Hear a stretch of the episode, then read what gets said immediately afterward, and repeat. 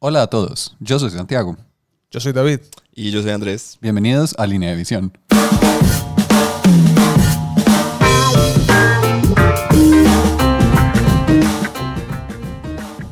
Estamos aquí de nuevo. Santi, deja de pensar en esa canción que estabas pensando. Ay, Dios mío, eso- eso es cantable en un podcast, no lo hagamos. Definitivamente no. Pero, pero si alguien sabe, solo diré que llega el verano. Santi estaba cantando una canción sobre Que llega el verano y actividades que uno hace en su Con sus manos. Eh, yo creo que si alguien no la conoce, eso va a ser muy raro. Bueno, No importa. línea de visión. Ajá. Este es el episodio que de línea de visión. Es el episodio 8. El más 8 de todos los 8. El 8, ¿cómo es que era? ESPN 8. Y es bien El The 8. El 8. El 8, sí. estamos en ese. Ajá. Y después, si escucharon el episodio anterior, Ajá. no nos odien. Hicimos lo mejor que pudimos. Ese es el lema del podcast. Eh, Sí, yo creo que ese debería ser el eslogan. Línea de visión, hicimos lo mejor que pudimos. nuevo eslogan. Me gusta. Eh, en el episodio anterior estuvimos hablando de cómo jugar Warhammer 40.000, ¿cierto? Y- Muy fácil, pues, muy, muy fácil. Andy- y un, Andy- un episodio muy sencillo. Andy ya es campeón latinoamericano de Warhammer 40.000. En su mente ha hecho, ha corrido 4.000 simulaciones. Pregúntenme la diferencia entre power level y. y ¿Qué? puntos. Es- exacto. Y, y zanahorias. Una se come, la otra también. Mi respuesta a todo es Animal Crossing. Animal Crossing. Cruza, ¿Ustedes han cruzado animales? Ya empecé. Sí. Ah, de eso sí se trata. Ajá. Ah, cool. Cool. Cool. Eh, bueno, entonces estuvimos hablando de cómo se jugaba Warhammer 40.000. Creo que es nuestro episodio más largo al momento por... Por mucho. No, mentira, no. El, de, el, de, el del trasfondo de Shop Sigmar también fue extenso. Ajá. Pero hicimos lo mejor que pudimos. De pronto a veces era algo complicado. Pero como siempre decimos, estos son chismes lo que venimos a contarles. Ajá. ¿Cierto? Todo esto son chismes. Eso. Y esperamos entretenerlos cuando llegue el verano. Piensen en nosotros cuando llegue el verano. Exacto, por favor. bueno, bueno. Calma. Respiremos, enfoquémonos. Somos gente muy seria. Nadie nos paga por esto. Si alguien quiere pagarnos por esto, contáctenos. ¿De qué va a ser el episodio de hoy? El episodio de hoy es armando y pintando tu primera miniatura. ¿Cierto? Mi primera miniatura. Y, y David pensó algo que todos quisiéramos saber qué fue. Sí. Olvídalo. Una, vez, una o dos veces por episodio David se daña. Sí, Entonces, sí, es, algo, es algo que ha ido sucediendo. Eh, también... como- David, David forgot how to human. O sea, so- solo para darles un poquito como de insight e información interna de nuestro proceso Creativo. creativo y súper increíble producción. eh, teníamos el plan de grabar el episodio anterior y este episodio juntos, pues como de seguido para sacar toda una tarde, vamos a hacer esto, nos va a rendir. Fue tan largo el anterior que nos tocó decir, bueno, entonces mañana madrugamos para grabar este, para hacer Está eso. muy temprano para estar haciendo esto. Sí, sí, y es un domingo. O Pero sea, bueno. sí, el, cuando empezamos el podcast se me olvidó mi nombre. Y también, sí, sí, sí. Iba, iba a hacer un comentario con que llega una estación del año, pero bueno. No más, Santiago, no más. Ok. Pintar. Armar. Sí. Entonces, bueno, este es uno de esos capítulos que aplica para cualquier juego de minis, básicamente, ¿cierto? Eh, todavía está haciendo daños aquí. Normal, es la hora de la mañana, todo ese tipo de cosas. Eh, lo primero que uno debería pensar de pronto es, cómo, creo que lo, hemos mencion- lo mencionamos con qué son las minis en nuestro primer capítulo, pero viene muy al tema, que es como, bueno, ¿en qué presentaciones vienen normalmente las miniaturas? Yo me compré mi primer kit, mi primera caja, lo que sea. ¿Eso cómo viene? Pues bueno, eh, hay muchos juegos que traen las miniaturas, algunas prearmadas, pues o son eh, moldeadas en una sola pieza. Y también hay muchos que las traen directamente pintadas, como X-Wing, por ejemplo. Sí, Pero a los juegos que de pronto son un poquito más... Hardcore. eh, sí. Para gente seria. No, eh, son un poco más también populares y... X-Wing es muy popular. Era. Bueno, era. Em, las miniaturas suelen venir desarmadas en matrices y vos pues tenés que armarlas como primer paso. El material de las miniaturas puede ser eh, una mezcla de metales, que algunas miniaturas de algunos juegos todavía vienen en metal, o resinas, que también es un poco en desuso, o pues plástico, que es como lo habitual. Estás, cuando dijiste que algunas miniaturas todavía vienen en metal, perdón, o en resinas, hiciste una cara como de, de frustración. Eh, eh, se llama sueño, ¿no? Eh, es, un hombre de frustraciones y odios y ira. es porque E ira. trabajar con metal y con resina es un poquito más complicado que con plástico. Sí, sí. Yo, eh, mi ejército, antes de que le hicieran una reedición y ya plástico, todo era metal. Es, todavía se desarma todo, básicamente. Sí, transportar miniaturas de metal, por ejemplo, es bien divertido porque uno sabe que empaca, pero no sabe que llega. Y pesa pues mucho. Pero bueno, eh, vengan... Si, si algo caracteriza a los jugadores de miniaturas es que somos muy fuertes, musculosos. Uf, shredded, o sea, músculos súper tonificados. O sea, si no nos han conocido, imagínense la cosa más impresionante. o sea, La Roca, Henry Cavill y... Y jugadores de miniaturas. No, no, yo, yo soy como uno de esos superhéroes de Avengers. Eso. Pero como el que es Ant-Man, posiblemente. Paul Rudd. Sí. Pero ese no es como el más poderoso de todos. Solo, solo si se te meten por un lugar y después uno agranda. en verano. Sí. ¿Por qué volvemos a esto? Bueno. Pero sabían que hay un, hay un montón de teorías. eh, Pues Ant-Man no debería existir. O sea, si Ant-Man fuera de verdad, cuando él se. Va al mundo cuando, cuántico. cuando se va al mundo cuántico se volvería un agujero negro. La verdad. Sí, hay, hay, hay esto, esto, o sea. Hay, hay, hay- Eso- eso creo te que hay mantiene papers de despierto en la eso, noche. Sí, sí, porque es la estupidez de los, de los, de los superhéroes. Es que odio a los superhéroes. Pero bueno, eh, continuemos. Continuemos. Siempre en nuestro próximo podcast sobre Super- Marvel. Sobre qué tan musculosos somos. Marvel y bodybuilding. Eso, mm, totalmente. Cosas muy cercanas al hobby de miniaturas y a los jugadores de miniaturas. Una de ellas por lo menos. Sí, bueno, entonces vienen las minis. Ya dijimos que lo más normal es que sean uno de tres, digamos, materiales, eh, metales, resinas o plástico. Normalmente van a venir desarmadas, ¿cierto? Y yo tengo que armarlas. Eh, Porque, o sea, no solo te están vendiendo una cosa recara, sino que te están haciendo trabajo. O sea, es- Exacto. te están. Tú disfrutas eso. Tú tienes que pagar por hacer el trabajo que normalmente las Andy, empresas hacen. Andy, no, no digas que empezaste a jugar cruzar animales y ese juego es como trabajo que Como, no sí, disfruta. como Chore Simulator. Es como, no voy a limpiar mi apartamento, pero voy a limpiar mi isla. Ajá. Eso.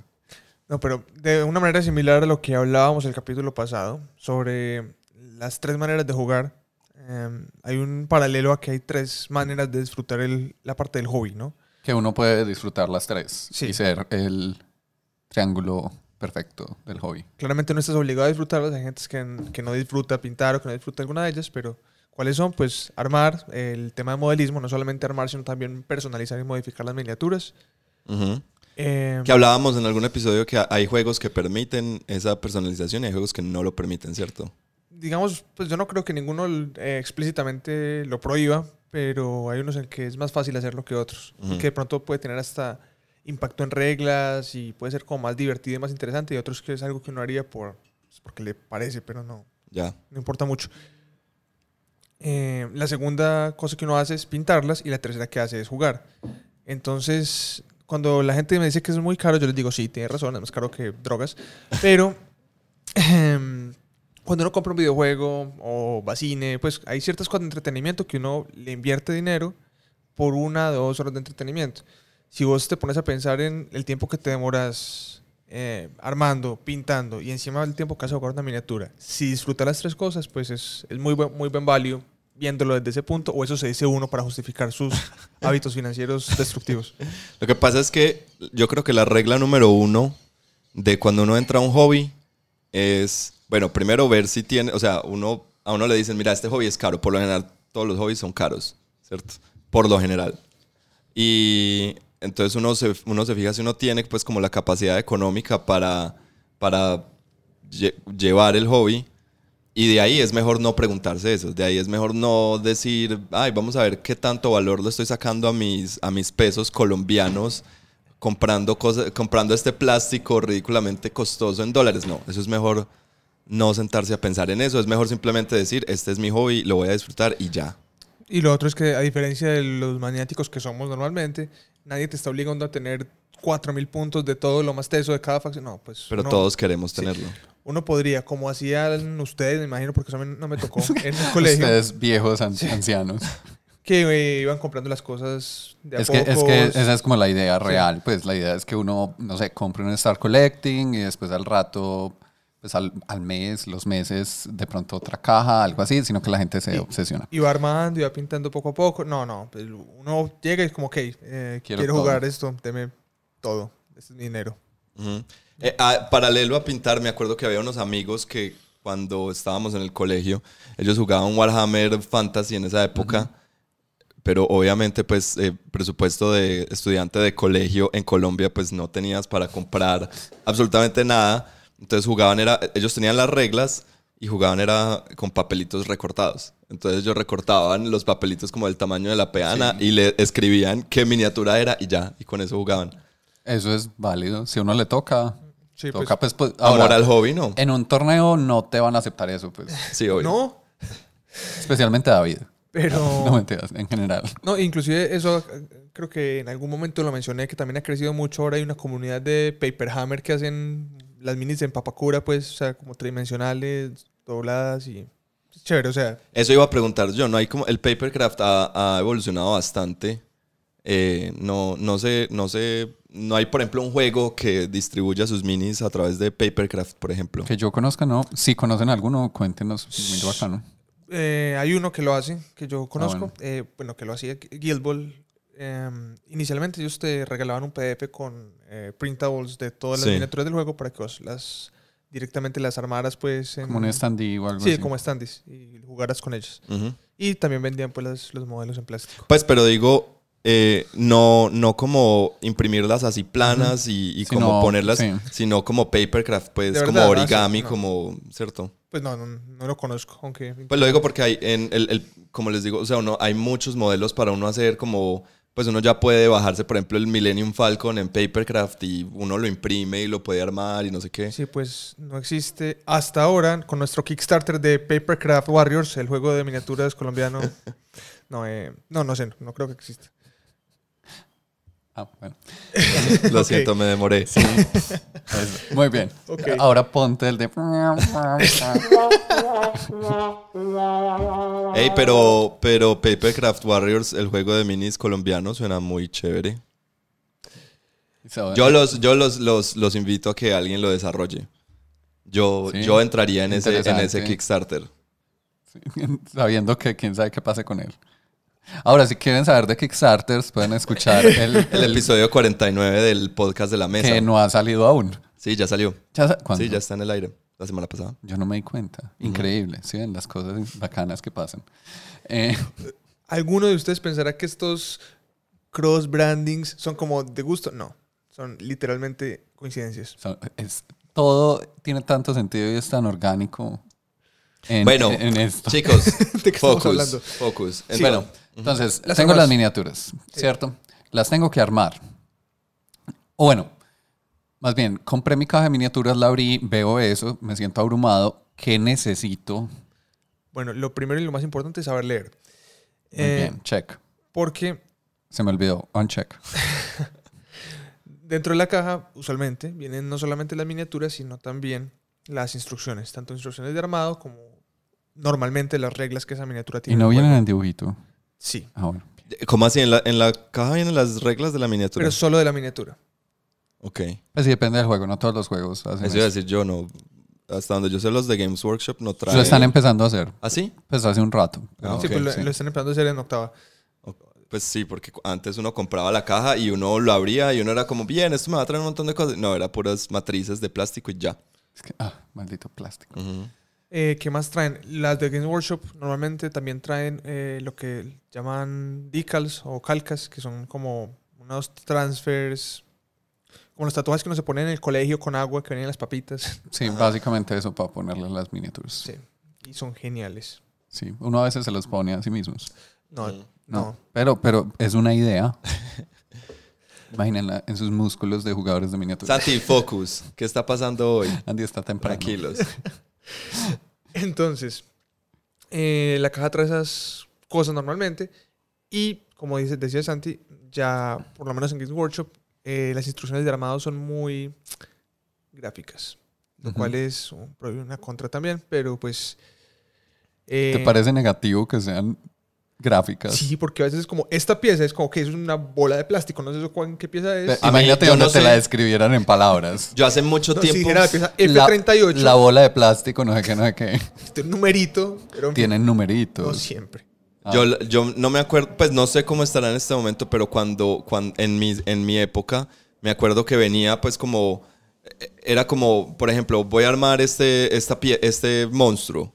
Y era como el monstruo en, ¿cómo es que se llama eso? En dibujo técnico, en, en explosión, me parece, sí. ¿cierto? Entonces como todas las piezas eh, separadas y como con, Con flechas hacia No, dónde- ya, ya es mucho mejor. hacia dónde. Y, y uno era como, ¿qué es esto? Porque entonces uno tenía que hacer, pues era como buscar cuál es la pieza, esta pieza, no tengo ni idea de, de cuál pieza me Pero hay hablando. juegos que todavía hacen eso, si no estoy mal. Pues Sí. que así es como... pre- O sea, esa es la instrucción de armada, de armado. Como la explosión y las líneas como de eso como debería ser al final. Y es como buena suerte. Y, hay otros que son todavía más optimistas y simplemente las piezas traen como un registro, pues por decir algo, una pieza que va en contacto con otra trae dos punticos en relieve y la otra dos punticos fuera de relieve, como de, aquí deberías deducir que esto va, pero qué tan inteligente es uno para Sí. eso a veces. Digamos, en este momento las de Games Workshop lo que tienen es un paso a paso. Ok. ¿sabes? Y te dicen la pieza... varía. Sí, piezas numeradas. eh, te dicen en la matriz A, la pieza 2 y esta es la pieza 20 de la matriz B. Entonces sería muy importante porque cuando yo compré mi, el, el- yo tenía tiránidos y yo compré el, el Hive Tyrant, me Ujú. acuerdo, yo empecé poniéndole el arma y me embalé eh, eh, arma, eh, en, en una parte de armada y me, me metí a internet Y decía, asegúrese que el arma es lo último que ponga, o sea, no ponga el arma de primero porque va a ser imposible ponerlo. Y yo era como, ¡ah!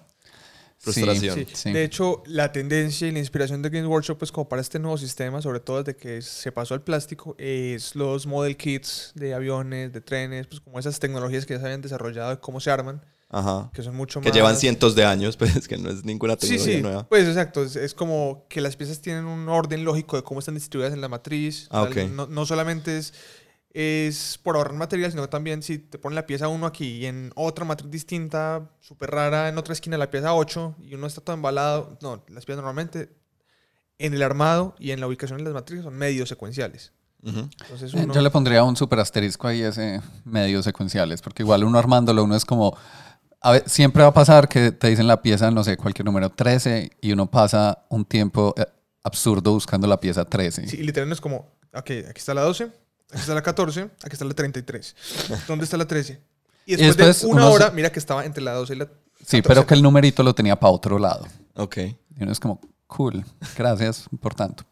Eh, todavía pasa, no sé, me acuerdo que otra de las cosas que me confundían a mí mucho era eh, uno, pues, y, y pasaba sobre todo eh, para cuando uno se compraba una caja como de, de unidades de muchas miniaturas, ¿cierto? De nuevo, yo tenía tiránidos, entonces con los, las unidades, las, las pendejitas que van por ahí, eh, tienen varias opciones, por ejemplo, de cabeza. Sí. Entonces uno, uno desarmaba, sacaba cosas de la, de la, de la matriz y armaba y le quedaban un montón de piezas y yo decía, Sí. "Jue- me quedó esto mal armado, pues que, que hice mal, qué tengo que hacer con esto, lo guardo, esto me sirve para algo. Eh, También depende del juego. Hay los juegos como un poquito más eh, budget, supongo. Pues, Pues sí, por ejemplo, del material, eso pasa mucho con plástico y matrices que les queda como espacio y aprovechan como para darte opciones de customización.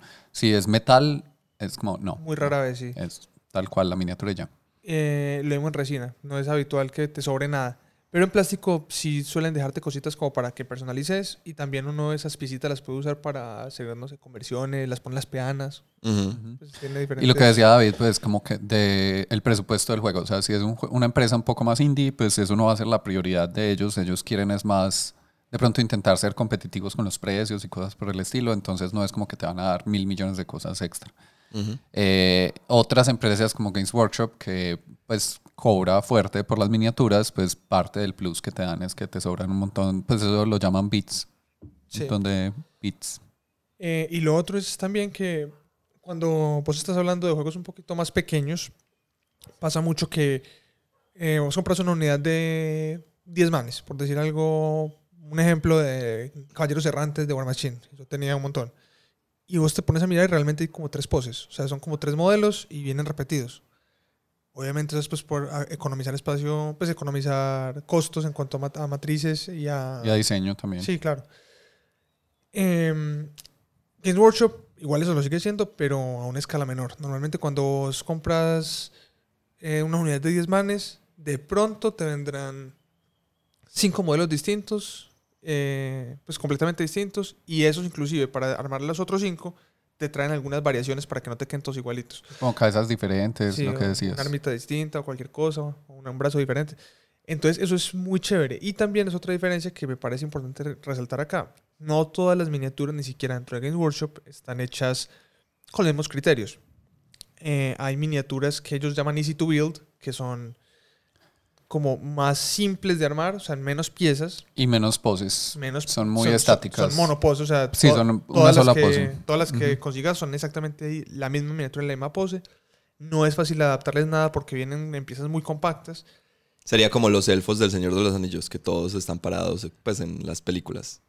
Todos Eh, están parados exactamente pues, igual, todos no- se mueven exactamente No igual. tan extremo porque hay, hay varias, o sea, digamos que yo tengo un kit de Marines Easy to Build. Eh, puede que haya varias poses, pero no tengo como muchas opciones como de ponerle un, este brazo bien así, pero entonces lo pongo más hacia arriba, más hacia abajo. No, el, el brazo siempre va a encajar Ah, de la misma forma. Sí. Y usualmente las cajas de inicio, eh, las cajas de inicio y, y los kits que son como cajas grandes, los big box, traen las miniaturas con ese tipo de diseño. Entonces, ¿qué pasa? Si uno arma una un ejército solamente con ese tipo de miniaturas, pues inevitablemente muchas cosas van a quedar como muy, muy igualitas. También hay, hay otro, como otra tecnología, digamos, muy vieja que se ha estado explorando, Se que llama es, leer. no, push fit, que son miniaturas que a presión encajan y no tenés que usar pega para que U- queden. Usualmente lo que llaman Easy to Build también es push fit en productos de Game Workshop. Aunque Ujú. obviamente pues otras marcas también lo hacen. Y ya hay miniaturas que tienen pues como kits un poquito más completos. Esas pueden tener, como decías ahorita, que vos podías armar tus eh, tiránidos de una manera o de otra manera. Lo mismo, entonces, por ejemplo, hay una caja de eh, Seraphims, de que es una unidad de hermanas de batalla. La puedes armar también como... Zephyrins, Son cosas distintas. Zephyrins. algo así. Ajá. Tienen Sí. armas diferentes, cabezas diferentes. Son- unas son más, unas les gusta más el metal y las otras más como El glam. el glam, sí, sí. Es Entonces, correcto en trasfondo. no- no solamente tener la opción pues, de escoger qué unidad en, en reglas vas a armar porque tienen reglas distintas, sino también pues, la parte estética y te van a sobrar piecitas. Y esas cajas que son así como tan multi-kit, usualmente también traen todas las piezas mucho más separaditas, los brazos sueltos, hombreras. eh, entonces sí te da más opciones de personalizar y modificar fácilmente. Pero cada entonces, de ya desde, desde el momento en que yo estoy armando, ya estoy decidiendo qué armas o qué puntos voy a estar usando en mi ejército. Mm, Estrictamente, sí, estrictamente sí, hay gente que usa eh, imanes Ajá. para cambiar las armas, que es como le va a poner un imán y cambio el brazo dependiendo de yo que ponga. Eh, hay, hay como una cosa que se llama What, you see is what you get. Uh, WYSIWYG, sí. sí, Ujú. WYSIWYG. Eh, Sí, pero es que eso es un concepto que se usa en muchos, lugares. pues no solo en, pues en, modeli- en, en programación. en- editores de texto. En, en Sí. dating online. Ajá. Sí. Entonces, eh, si uno va a ser muy estricto, uno jugaría eso, ¿cierto? Que es como lo que la miniatura tiene, es lo que yo le puedo poner como en opciones de reglas. Pero muchas veces uno es un poco más laxo en cuanto a que, listo, en tu unidad hay una que tiene una opción especial, digamos un lanzallamas, pero tu arma realmente es, es una metralleta, yo no sé, cualquier cosa. Desde que se note cuál es la diferente y nadie se vaya a confundir nunca, no hay problema. Pues lo representas con eso. Es como que sea claro lo que estás representando con qué y que sea como la escala parecida, la peana parecida. Sí, que no, que no se preste para ambigüedades, pues, porque si mm, le, pasa a uno que llega un man como, ok, mira, entonces estos manes que son todos iguales, uno de ellos tiene un arma especial, pero eh, te voy a decir que es este, pero durante la batalla no te vas a acordar. Mágicamente va a cambiar, sí. Sí, entonces eso es, es, digamos, el contra, pero en las comunidades latinas sobre todo es muy normal que no te exijan jugar de esa manera, sino que uno trates como de ser un poco caballeroso y llevar las cosas de una manera que sea clara y no te exigen eso, porque igualito. Entonces, si yo tengo una miniatura que tiene tres opciones de arma y quiero jugar cualquiera de las tres, tengo que comprarla tres veces. Pues. O imantar todo eso, quién sabe cómo, porque cuando son infantería sí, es como vaya a es- imantarle los brazos. Es complicado. Entonces, bueno, Eh, pero digamos, yo listo, compré mi kit de minis. eh, hagamos el, hablemos del caso más sencillo, que es como, y más común, que es como matriz de plástico, ¿cierto? Sí. Abrí la caja, viene la matriz de plástico y las instrucciones. Y yo digo, Dios mío, ¿en qué me metí? Sí, ese era Eh. mi, mi pensamiento cada que sacaba eso. ¿Sabes por qué? Porque, bueno, no sé cómo será, porque no jugaba, yo siempre jugaba era con, con tiránidos, que son pues como criaturas más monstruosas, que no necesariamente tan humanoides. Y yo veía las piezas y yo decía, ¿cómo así? Dice que de, de esta matriz salen cinco, cinco eh, Tyrannid Warriors. Y yo era como, esto yo creo que a duras penas sale, o sea, es- para mí era difícil ver incluso, incluso eso, entonces sí, es, es como abrumador esa, esa primera, ese primer acercamiento a la matriz. sí, y justamente por ese, ese primer acercamiento es que han sacado en muchas facciones, sobre todo las más populares, eh, productos de inicio con Easy to Build, porque el Easy to Build sí es como muy, pues no quiero decir a prueba de idiotas, pero es más fácil. Ajá. Pues como entender qué está haciendo. Y es como un buen puente entre, yo pensé que me iban a vender un modelo ya hecho, a eh, qué bacano armar un model kit, porque pues, como te digo, hay gente que compra Gundam solamente para armarlos Sí, y eso les parece un parche. Esto no tiene ese nivel de complejidad, pero sí tiene pues de todas maneras bastante gusto para ponerte no solamente a armar la miniatura, sino como es como darle los toques personales. Ellos venden, por ejemplo, ahorita muchos upgrade kits que son como eh, matrices pequeñas, solamente con accesorios y cabecitas y... con todos esos beats que hablábamos ahorita. Eh, Pero estamos hablando de Gundams al parecer. No, no, no, yo estoy hablando ya a través de Game Workshop. Sí. Sí. Em, que te venden, por ejemplo, para cada capítulo de Marines Ah, ah, sí, Sí, esa eh, gente tiene esas cosas. Hay unas matrices que, que traen armas especiales, pues como personalizadas para ellos. Temáticamente Sí. correctas, pues, o algo así. Sí, hombreritas con el logo correcto que va en el hombro. Pero es porque son marines, pues. O sea, Sí. en el resto de facciones eso Perdón por jugar la facción buena. es como inexistente. Eh, entonces, volviendo. Para ustedes sería un, un, un- como un, no quiero decir un insulto, pero sería como algo malo que venga ya la miniatura ya lista, pues que yo no tenga que hacer nada para, para arrancarla a jugar. Pues eso le, le quitaría como diversión o, o interés o, o in- mm, como que se fuera tan interesante, no sé. Pues no sé, como que uno ya está mentalizado que el juego, que eso es parte de, como el disfrute del hobby y del juego, entonces, o sea, como que si fuera un juego diferente y me dicen así vienen las minis, ah, pues así vienen las minis, listo, todo bien. Pero, por ejemplo, en mi caso personal, si yo fuera a comprar una mini de, Games Workshop, que a veces eso pasa cuando alguien compra minis de segunda, pues ya van a venir armadas. eh, o sea, como que tengo que estar mentalizado, porque si me llega como de sorpresa, sí va a ser como, ah, mm, esto era así, ok. Yo pienso que si en algún punto ellos sacaran un producto que fuera pues min- miniaturas ya moldeadas eh, que no hay que armar, marines, pues alguna caja como introductoria, me parece que sería bacano, pero no creo que yo la compraría por lo mismo. Uno ya eh, hace parte como de su viaje en el hobby, la armada, y Ujú. perder eso es como, sí, pues perder parte del- de la diversión. Pero Ya. igual pues uno entiende que para alguien que va a entrar apenas y lo que le llama la atención más fácil es o el trasfondo o, que, o el juego como tal, si, si es como muy intimidante la otra parte del hobby pues de armar y pintar, ¿cierto? Que para eso estamos en este capítulo, así no hayamos aún eh, resuelto nada. sí. Estamos, eh, hoy era de todas maneras un episodio un poquito más libre, pues como más conversado. Eso, eso no dice mi lista. Pero en mi defensa tenés una lista como así de cómo hay que bañarse cada día.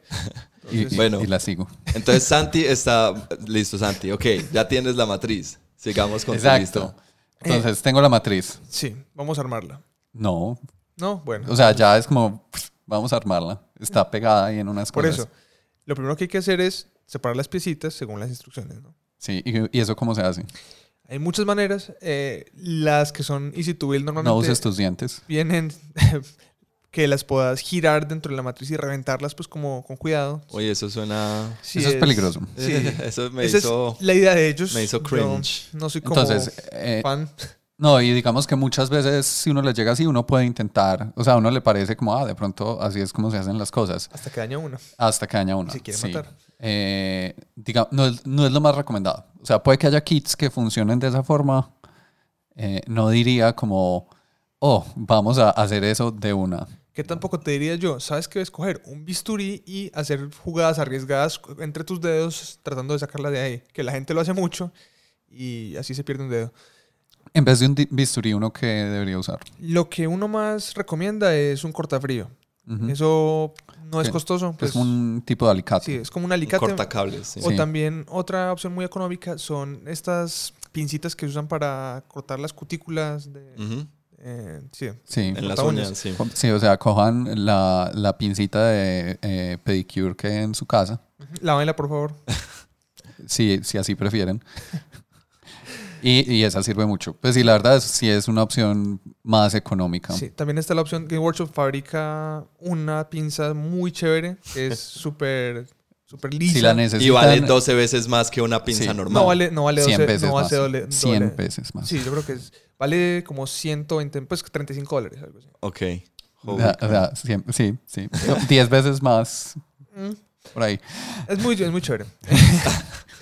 No, sí, sí. Eso Pero- dicen. sí, sí, pero pues es un poco ridículo el precio. Eh, otras marcas también fabrican, pues ya, sin molestar, otras marcas también fabrican pinzas para modelismo de diferentes precios, no todas son tan costosas. Army Painter tiene una que es chévere, yo también la tengo. Digamos, si uno va a usar un cortafríos, eh, yo he mirado que se recomienda no usar unos que son como en diamante, sino que tienen un lado plano. Exacto. Eso que es lo son que los de cables, Eh, eso, eso es lo que uno los de busca. electrónica, pues. Que sea una pincita que tenga un lado lo más, completamente lo más plano, sí. posible para que el corte te quede bien a ras. Ah, ok, ok, entiendo. Sí, listo. Entonces, eh, tengo mi pinza cortadora. Primer consejo, no separes toda la matriz y luego empieces a armar porque te vas a perder. Sino ir separando lo que uno va a ir armando. Ok. Entonces, primero yo debo mirar la matriz y, y, de- Y las y- y- instrucciones. y decir, como listo, voy a empezar por este modelo. Y este modelo pues arranca con el cuerpito y de pronto la cabeza. Entonces, él te dice Entonces, sí, el 38 y cuerpito- 42, entonces la buscas. Sí, porque también es importante. eh, normalmente los números pues no van a estar en la pieza, sino en la matriz. Entonces, si la separas de la matriz, ya no sabes el número de las cosas. Exacto. ok. Yo antes tenía un sistemita donde trataba de ubicarlas todas en un tapetico. Ay, Dios mío. Y, yo no- soy el de las listas. sí, sí, y no, no funcionó muy bien.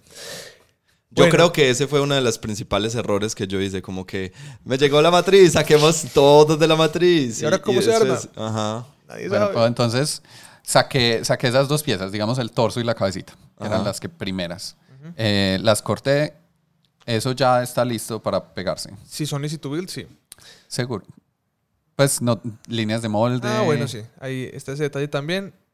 Mm, A veces tienen eh, detallitos que hay que pulir con. Puede ser con la parte de atrás de un bisturí o con un quitarrebabas, que es algo que vende Game Workshop también.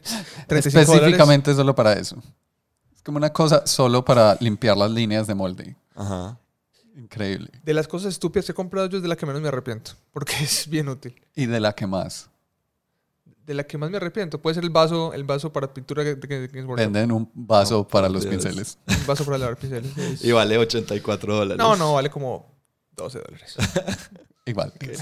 Pueden usar cualquier vaso. Mm, Es que no. Esa es tu opinión. Es- Espérate, entonces Games Workshop le deja las rebabas para que tengas que comprar el Pues, no quitarrebabas. es que se las deja, es como una cosa natural de. Sí, pues es la inevitable. Y lo cierto es que dentro, de la- dentro del mundo de miniaturas, Game Workshop es relativamente el, uno de los más limpios. Porque pues nosotros que armamos Santo War Machine, eso era como, ok, esta es la miniatura y estos son los 12 kilos de rebas que hay que remover. Ajá, sí. Entonces, bueno. Entonces, entonces sí, las rebabas son esas líneas de molde, como eso es, eso es inyección. Inyección. Es inyectado, sí. Entonces queda como con unas linecitas, a veces no se nota casi nada, entonces no hay que hacer mayor cosa. Otras uno sí la ve, pues, y hay que quitarla con la parte de atrás del bisturí o la cuchilla de modelismo, pues es Sí. como lo más fácil. Eh, ¿Qué era lo otro? que Eso es, eso es, eso es gran, o sea, ahí hay que tomarse un tiempo, ¿no? Hay que tener paciencia y Pues lo, lo Sí, cierto es... es- que mucha gente ni siquiera lo hace, ¿no? Sí. que si quedó feo. Yo, yo no lo hago todo el tiempo, ¿cierto? O sea, como que miro la miniatura, si hay unas muy obvias, esas sí las limpio, pero hay otras, es que, especial, es que también depende de las minis, porque hay unas que tienen tanto detalle que a uno le queda hasta muy difícil quitar esas cosas y parte del diseño que están intentando hacer es que coincida como eh, el molde con ciertos lugares del detalle de la mini para que no se note Ya. incluso. Entonces, no siempre es pues como ultra necesario, pero es bueno pegarle una miradita a ver si de pronto hay algún algo que hay que retocar. Ajá. Sí. Ahora, si están armando miniaturas que son en otro material, si es normal, como no es en inyección, sino en otros procesos de vaciado, sí es muy normal que tengan unas líneas de rebaba muy, muy fuertes. Inclusive hasta, hasta en Forge World, que es otra cosa también de 40.000, pero que es en resina, las líneas de molde son grotescas, pues o sea, es bien Sí, fuerte. y son 20 veces más caras las minis. ¿En serio? sí. No, pero por el doble. Pues sí, es que Forge World es como especialista, todo es como mandado a hacer. Ellos no tienen como stock, sino que uno Ah, lo pide y lo hacen. Todo es resina, entonces cobran premium. Eh, y en metal también muchas veces en, ¿cómo se llama eso? Pues como unos palitos de metal delgaditicos que le salen a las minis. Sí, que eso es, lo usan es como para el llenado pues, del molde y también hay que quitarlos, ¿no? A uno en esa época también le pasaba mucho que de- tenía la mini armada de pinta, era como parece, estas cositas que tienen no son, no son pinchos, no son decoraciones, eso había que Ah, quitarse. sí, sí. Me demoré, me demoré un buen tiempo en descubrir que eso era así. Que no, no eran, que no eran taches. No era parte de, de- de Del- del de ellas, de las chicas. Em, entonces, y, entonces, hasta el momento tenemos un cortafríos y un bisturí o cuchilla de modelismo. Y mucha confusión. ¿Qué diferencia hay entre un bisturí y una cuchilla de mo- modelismo? Eh, El nombre. No, no, sí, sí hay una diferencia. El bisturí es el. La es el cuchilla que la vende Games Workshop y el bisturí también. También venden cuchilla, 35 dólares. O sea, sé que parece un chiste, no, literal, estas cosas valen 35 dólares cada una. Pues en esa marca, no. Sí, en esa marca, en esa marca. no vale la pena. Pues ustedes verán. Sí Em, en todo caso, el bisturí es el de papelería, el que vos eh, podés mover la cuchilla con un botoncito y no sé qué, y ese tiene el pecado de que es un poco más inseguro. Porque en últimas, cuando vos haces fuerza con él, esa fuerza está en ese sistemita de, de cizalla que te puede deslizar la cuchilla, te puedes lastimar más fácil. Usted Una- dice que eso es lo que le pasó a nuestro amigo que casi se mocha un dedo. Sí, exactamente. Ok. Y la cuchilla de modelismo es, también la llaman exacto o exacto, la gente que yo quiero golpear. Em, y estos exactos son que la cuchilla es fija, usualmente es una cuchilla más pequeñita, y va como atornillada dentro de un, Sí, sí. un manguito. Entonces es más difícil que se deslice, tenés más control, y como la punta es más pequeña y más afilada, también pues obviamente te permite hacer el trabajo más preciso. Otro error es que la gente piensa que, ah, no, pues que si estoy trabajando con una cuchilla menos afilada, menos riesgo de que me corte. No, eso ahí en la cocina, entre más afilado es el instrumento, más seguro es. Porque le aplicas la fuerza que necesita, donde necesita, no tienes que estar ahí luchando contra la, la herramienta para que trabaje. Sí, sí, como, uy, tomate, como cortar tomates con un cuchillo. Sin filo. no es- sí, sí, sin filo, eso es como Es horrible. lisándose, como que quiere matarlo a uno, él está vivo. Ujú. Así pasan las minis, o sea, totalmente relacionado, lo juro. Sorpresivamente sí. Listo, entonces ya eh, sobrevivimos sin perder un dedo hasta No, pero, ahora. pues, entonces, la habíamos recordado, recortado las dos piezas, les quitamos las rebabas.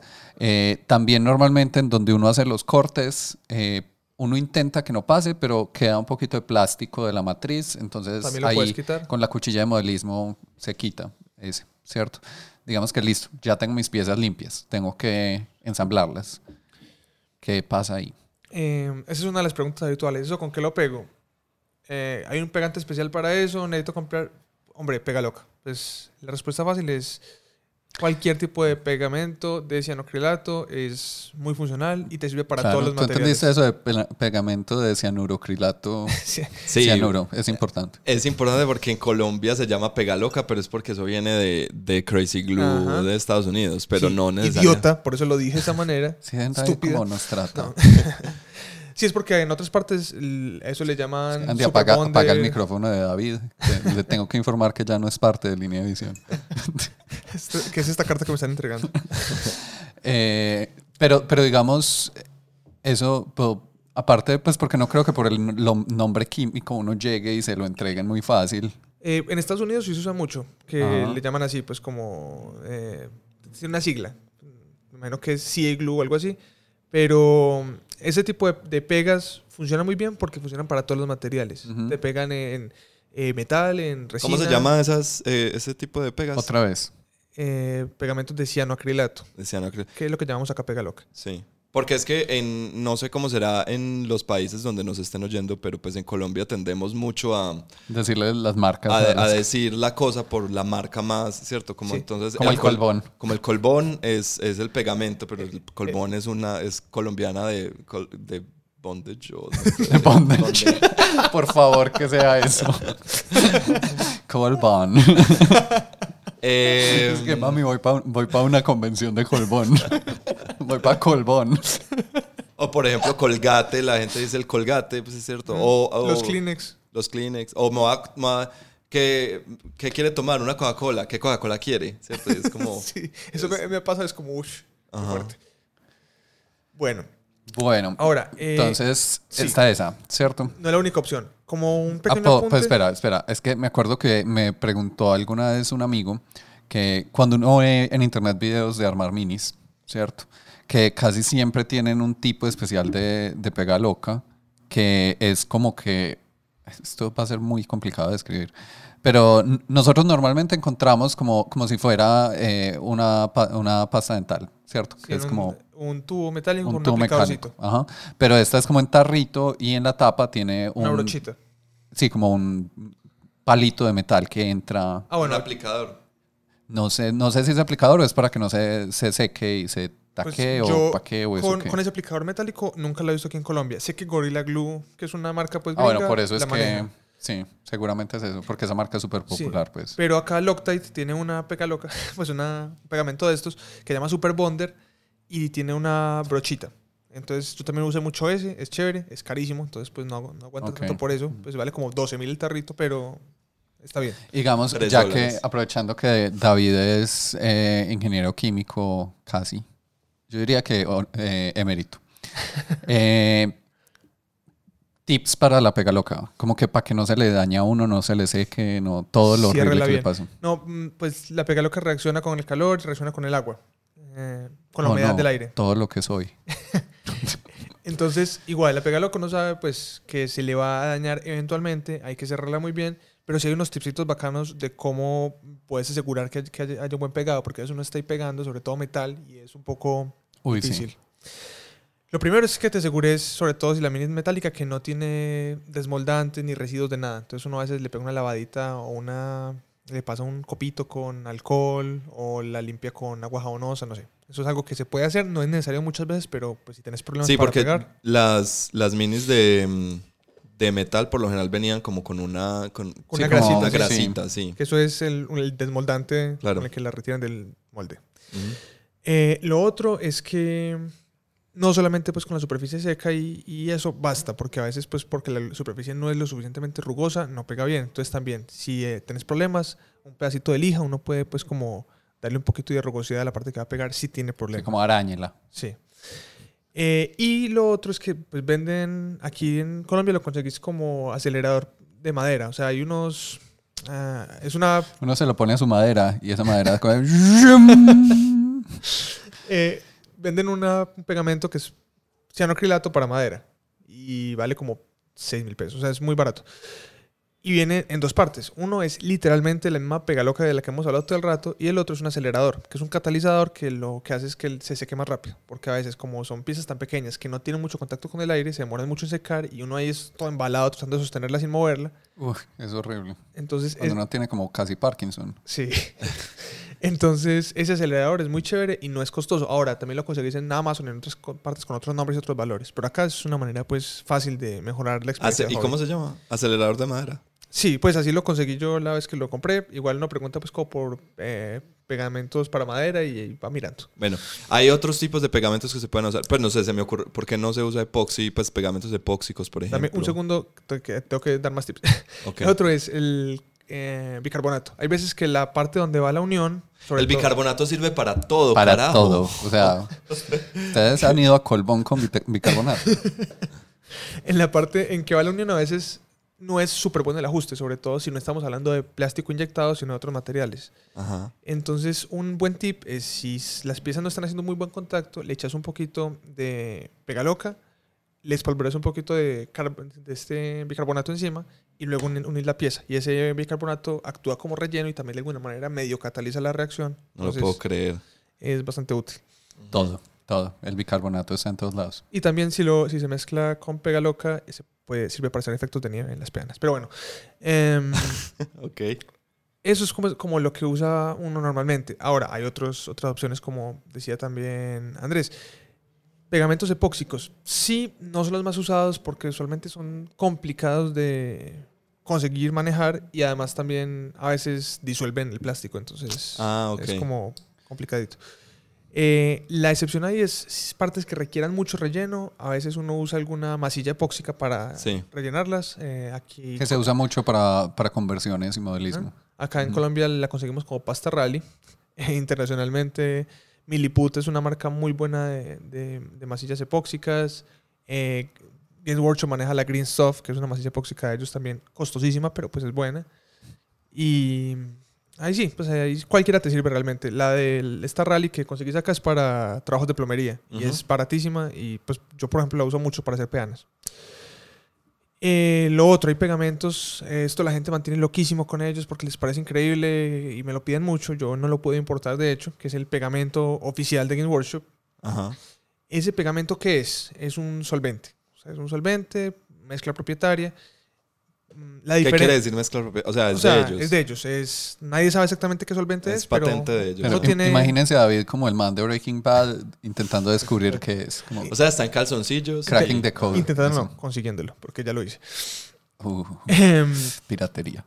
Sí, el punto es que es un solvente que es, está clasi- clasificado como sustancia peligrosa, por eso no se puede exportar por avión, sino que hay que traerlo por barco y es horrible. Eh, y este mecanismo, a diferencia del- de la pega loca, Y como es Games Workshop, no le gusta como un, un barco normal, sino que es crucero. hecho de oro sólido, em, esta, el mecanismo es distinto. La pega loca lo que hace es que, digamos que une la parte A a la pega loca, pues como al sólido que se forma, y ese sólido a la parte B.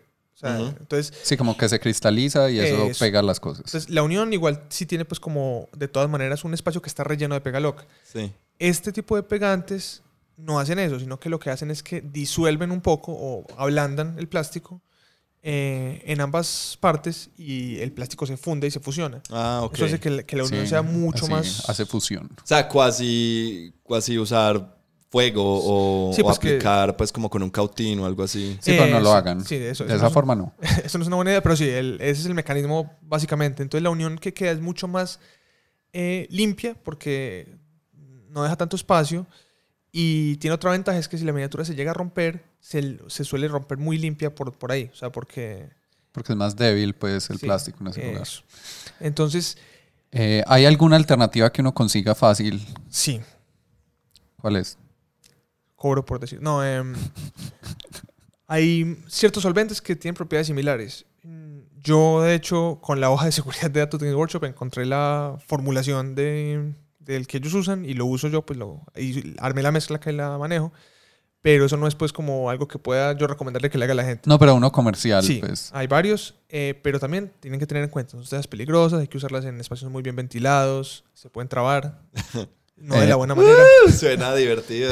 Sí, eh, trabarse en Colombia o, o en otras regiones del país, no estoy seguro si es un regionalismo, es como eh, high, eso cómo se dice. Sí, pues, trabarse. como- entrar en como estados alterados de in- conciencia. inhalar pegante, ¿no? O sea, no, no es, no es la mejor idea. Sí, es- imagínense que es eso. Engalocharse. Eso también es otras cosas. Entonces, el, en tiendas químicas encontrás eh, toluol, es uno que la gente usa mucho, que tiene un olor muy Toluol. fuerte. Toluol, le Listo. llaman. Eso realmente no llama así, pero es- así lo consiguen. Toluol es bastante fuerte y de hecho también con eh, este otro, que se lo, lo usan para limpiar los aerógrafos. Tiner. Eh, Speeder, no sé, no sé de qué estamos hablando. Yo no uso aerógrafo. em, alcohol isopropílico. Ok. pero se demora mucho. O sea, te toca dejarle un tiempo de, de contacto como de minutos, entonces no es cómodo. Básicamente, cualquier solvente orgánico eh, sirve, pero de nuevo, son cosas peligrosas, son combustible, entonces pues si las vas a usar con cuidado.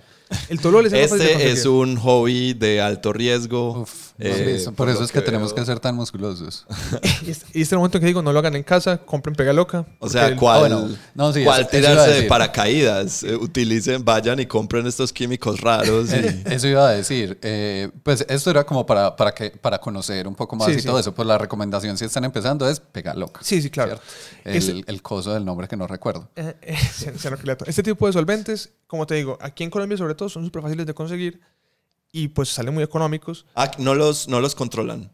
Mm. Como, pues, por ejemplo, hay en unas tiendas donde si uno va a comprar el thinner, eh, hay que, pues, te, te controlan porque son sustancias que se usan por lo general para preparar sustancias ilegales. Sí, pero sí, como, como me pasa a mí, ya las tenés porque ya preparas sustancias ilegales. Entonces, Ah, ok, ya. No, realmente sí son sustancias controladas, pero algunas de ellas no si compras menos de X volumen. Igual que ve a la tienda y pregunta, no sé, ni que me pagaran a mí por mandarlos a ustedes. Solo Games Workshop. Sí. Pero el, es una respuesta a una pregunta habitual. Ay, pero es que yo quiero el de Games Workshop. Hombre, pues no es necesario. Es un producto que es costoso y que es muy complicado de importar. Aquí en Colombia se consiguen alternativas en líneas de pegamentos para modelismo. Eh, Rebel es una marca, Tamilla es otro, que se usan mucho. El Tamilla Extratin es súper bueno, es prácticamente el mismo compuesto. Eh, son derivados de limoneno. Y el... Me estoy imaginando un limón. Sí, de hecho, por sale del limón. ¿Quién hubiera dicho? Yo, yo sabía todo esto. Era te estaba probando. Em, y Rebel también tiene su versión. Estos son muy chéveres porque el aplicador es como una agujita metálica, entonces es súper chévere para aplicarlos, pero son costositos. Ya. Es para lo que son. Entonces, son opciones. Ahora, ¿qué es la desventaja? Esto solo sirve para pegar plástico, porque esto no va a derretir resinas, esto no va a derretir metal, obviamente. Entonces, solo si tus minis son de plástico y de plástico, de ciertos plásticos, te sirve. Para de Game Workshop siempre sirve. Para, no sé, modelismo, como les digo, Rebel, Tamiya, ese tipo de kits, siempre sirve normalmente. Si tu miniatura no es de estas marcas, pues mira, en las miniaturas, porque ni idea. Sí, igual en internet uno normalmente pues encuentra recomendaciones al respecto. Bueno, continuemos. Eso- Esos son como los, las opciones para pegar, pues realmente. Eh, un detalle más, pinear. Que Eso pues... Bueno, aunque eso ya es como muy pro. Pero, ¿qué es un pin? Hay veces, sobre todo en las miniaturas metálicas, estoy seguro que te tocó, que eh, el man tiene una espada en cierta posición y como pesa mucho se le cae constantemente Ajá. y se rompe y por más pegamento que le pegas no funciona. Sí. Y al final eso queda con una bola de pega loca cristalizada en el hombro. Más cool aún. Lo que uno hace ahí es que con un taladrito o hay taladros de modelismo también o un motor tool, eh, le hace un agujerito y le pasa un pincito de una pieza a la otra. Eso pues, sobre todo en miniaturas de metal, expande cada día. En miniaturas plásticas no se usa mucho, eh, pero pues se puede usar también, sobre todo para hacer conversiones. Y, y de alguna forma es parecido como al tema de imantar, ¿cierto? Que también uno con un taladrito o un motor tool le hace, le pone pues como un huequito para pegarle un imán a los dos lados pues que uno quiere que encajen. Ujú. Sí, es como el- la misma idea para darle un poquito de estructura pues a la, a la figura. Eh, a veces es necesario, sobre todo en miniaturas metálicas o de resina, para que la pieza pues se mantenga en su posición. Y eh, o el único consejo que les doy es no necesariamente compren los pines carísimos, sino pues clips sirven muy bien, pedacitos de clip cortados. Ujú. Los pines de Games Workshop de 35 No- dólares no cada venden. uno. A mí ¿No? Me llenan de tristeza cómo no van a vender pines. Venden el taladrito carísimo también, Es que me llenan de tristeza. pero los pines no los venden. Los pines los consiguen de marcar Army Painter. bueno, entonces, pero eso es como más avanzado y digamos que la mayoría de juegos en este momento no son metálicos, pues. Sí, sí, eso estamos saliendo pues como de esa, de esa época. Sino Sí. que sé que también nos escuchan algunos que se acuerdan de que, que uno le tocaba sufrir con eso. Bueno, en ese tema, pues ya que estamos armando la mini en este momento, eh, también hay gente que se pregunta, ¿debería yo pintarla desarmada o después de armarla? La respuesta es como te dé la gana. No, eh, la gente muy pro sí tiende a pintar en lo que llaman subassemblies, que es que como que le meten lógica a esto cómo ir armado y, no sé qué, y arman como por partes y la pintan separada. Pero eso es algo bastante avanzado. Yo en todo lo que he pintado nunca he pintado por subassemblies. Siempre armo la miniatura completa le pongo el escudo, le pongo el casco. Ah, que es que después va a ser muy complicado pintarle la mano detrás del escudo. Y si es complicado Sí, pintarle, nadie, nadie Nadie lo va a ver, exacto. O sea, donde no llega el ojo, no llega el pincel. Qué poco per- perfeccionista de tu parte. Todos los oyentes, nuestros cinco oyentes, están muy decepcionados. Sí. A mí me gusta ese, ese, ese, ese dicho de donde, donde no llega el ojo, no llega el pincel. Porque es como, sí, no llega el ojo, no llega el pincel, pero llega mi OCD, llega, o sea, mi, mi obsesivo Sí, sí. compulsividad llega hasta donde, o sea, tiene mayor alcance que cualquier cosa. Pero eh, la ventaja es que a veces uno no pinta de una y puede ir jugando con la miniatura completa. Me Ajá. pasó en War Machine que yo tenía una unidad de un con escudo. Jugué todo lo que jugué en War Machine y con una bolsa de escudos en la maleta porque no quería ponerlos para cuando los pintara. Nunca los pinté. O sea, el soldo y nunca los pinté. Y siempre que los jugué estaban feos porque tenían solamente el- hasta el codito y el escudo, el escudo escondido. Entonces, Ok. Sí, sí. igual eso es de gustos también. Hay gente que le gusta mucho porque pinta como en serie, pues como el, pueda pintar entonces todos los bracitos, todas las cabezas. Eso es perfectamente Personal. válido. Pero, pero digamos, si yo pinto la pieza, eh, no me pone problema para pegarla. Depende del material, depende de cosas. Eh, usualmente, pues igual vos no vas a pintar la parte de donde va la unión, pues porque qué sentido tendría. Pero, Y si Sí. la pinto porque soy como atarbano. pues lijala después si te pone problema y si no, pues ¿para qué me estás preguntando? Listo. Sí, Pues, pero trata bien a los oyentes. No. David. Es odio. Listo. Entonces, digamos, ya, armamos la mini, ¿cierto? O no la armamos porque vamos a pintarla así, bueno, whatever. La limpiamos por lo menos. Eh, ya sabemos cómo la vamos a pegar, hablamos de eso como por tres horas hace un momento. Es el mejor, por eso David estudia ingeniería química. O sea, ese es su tema favorito. Él podría hablar aquí de pegantes y pintura como por horas. Lo ha hecho. Eh, entonces, ¿qué sigue? ¿Qué sigue? Pinturas. Pero que el primer paso. Sí. Imprimar. Ja. Andy, Andy, cuéntanos qué es imprimar.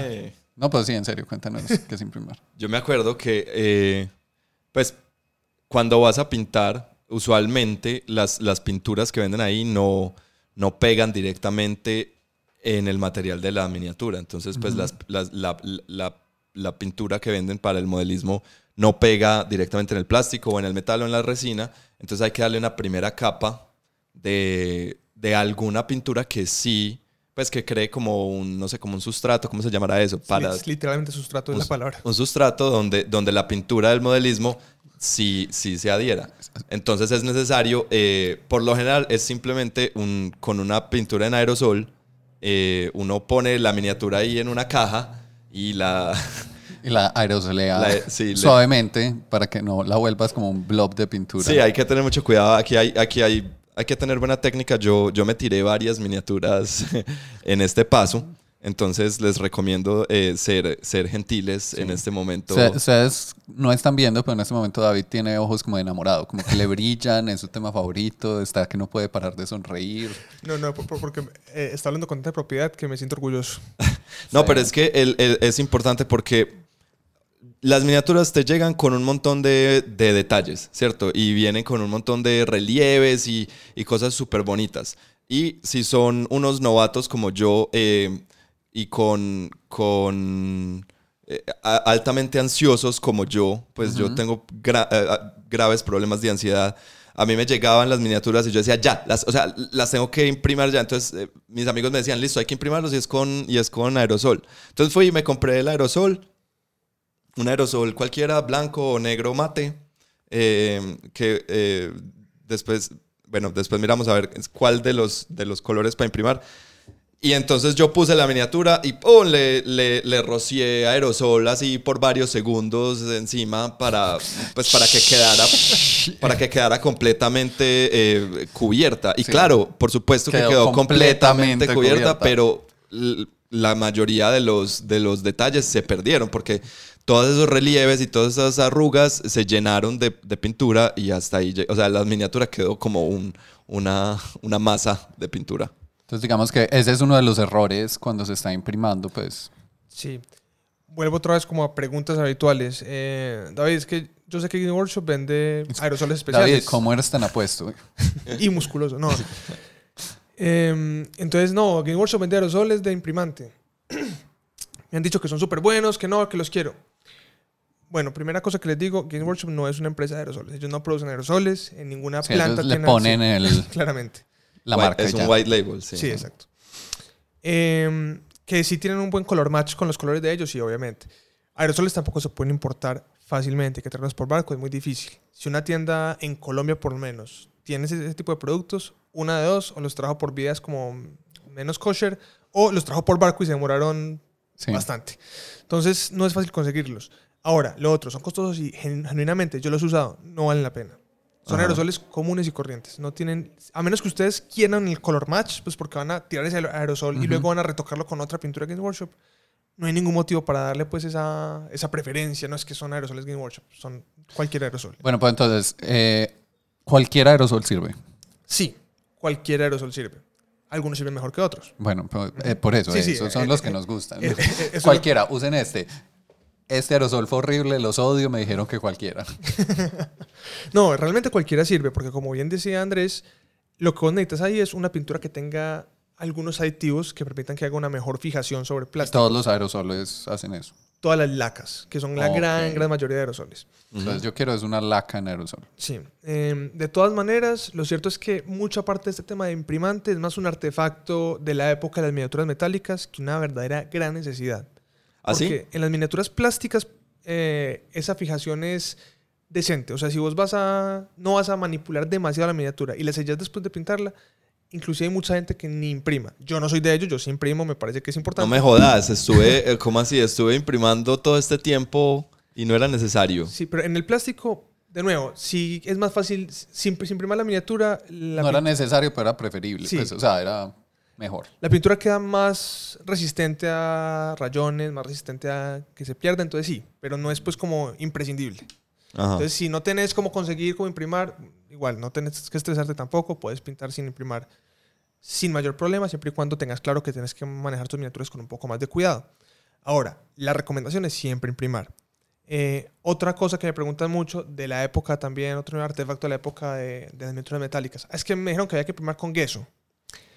Ah, yo alguna vez lo hice, sí. Yeso es un yeso plástico, se- aquí eso se consigue con ese nombre, no sé cómo se consigue en otras partes.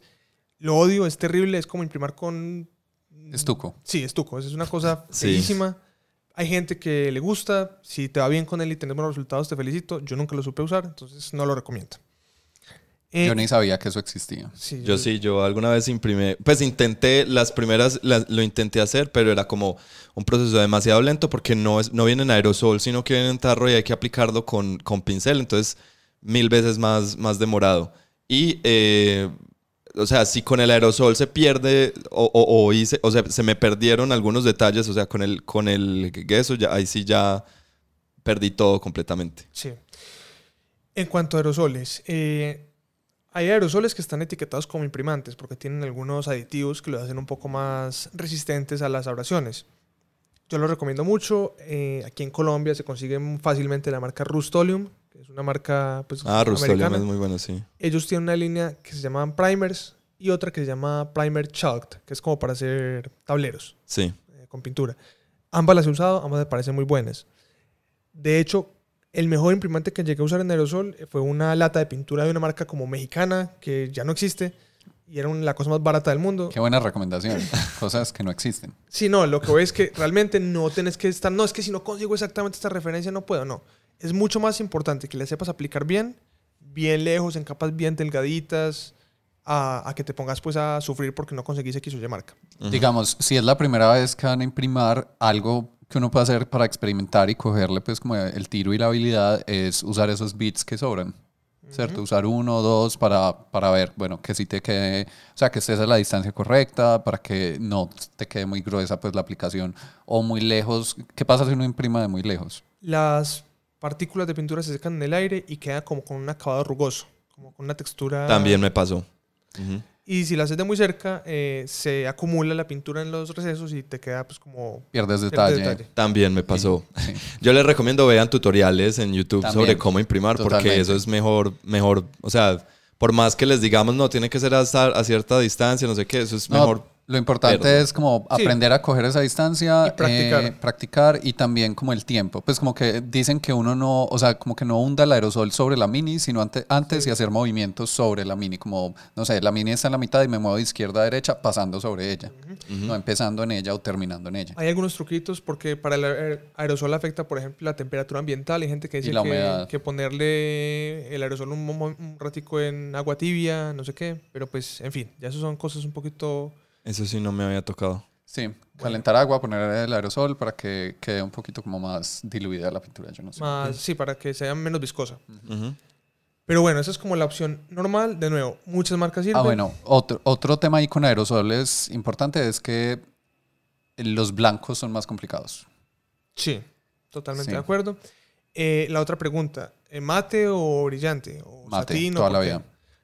Ambos sirven, de hecho. Pues cualquiera sirve. Pero mate toda la vida. Sí, mate te permite, obviamente, que las aplicaciones posteriores que le hagas eh, fijen un poquito más fácil. Y, Que es lo que uno quiere Sí. con imprimar. pero a veces uno también usa brillante porque el- cuando estás pintando, pues cuando estás pintando sobre una capa de pintura brillante, la pintura como que se desliza mucho. Entonces, si quieres hacer ciertos efectos o vas a pintar, por ejemplo, yo sé que este es el color base que voy a echar, por ejemplo, unos demonios. Yo sé que son rojos. Entonces, yo le puedo echar, por ejemplo, de una vez pintura brillante roja, eh, para, porque sé que lo va a hacer es puros lavados, que ahorita hablamos de qué es eso. Entonces, es más fácil que el lavado funcione sobre una pintura brillante. Entonces, no es que haya una gran respuesta no, es que este es el único producto que puedes usar. Eso depende de tu aplicación específica, qué es lo que quieres conseguir y también, pues, como de gustos, porque en todo aplica. Ahora, no creo que sea algo básico, pero solo mencionarlo. eh, la gente que ya es como más avanzada en el tema de minis o quiere entrar muy fuerte a la parte del hobby que es la pintura, que consiguen un aerógrafo, eh, impriman con aerógrafo. Es lo mejor que hay. que es lo mejor que hay. Sí. E incluso si tienen un amigo que hace eso, recomendaría que Le usen a su amigo.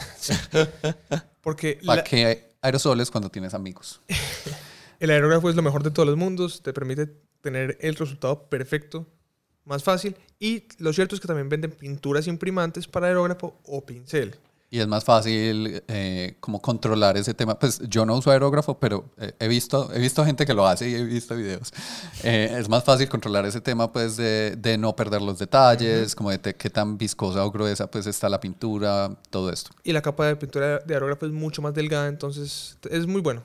Eh, Pero de todas maneras, inclusive si no tienes el aerógrafo, las pinturas imprimantes existen. Vallejo tiene una línea eh, muy recomendada. Ah, pues como aplicar con pincel. Aplicar- pues se pueden aplicar de cualquiera de, las de las Ah, dos maneras. Lo cierto es que si la aplicas con pincel, tienes que aplicarle como tres capas. O sea, es más engorroso, pero a veces hay gente que no es muy hábil con el aerógrafo, es otra opción, ¿cierto? Eso cubre, creo que todas las opciones de imprimante normales. posibles. Eh, en nuestro capítulo de imprimantes, en el cual hablaremos de la composición química del imprimante y cómo... No mentiras.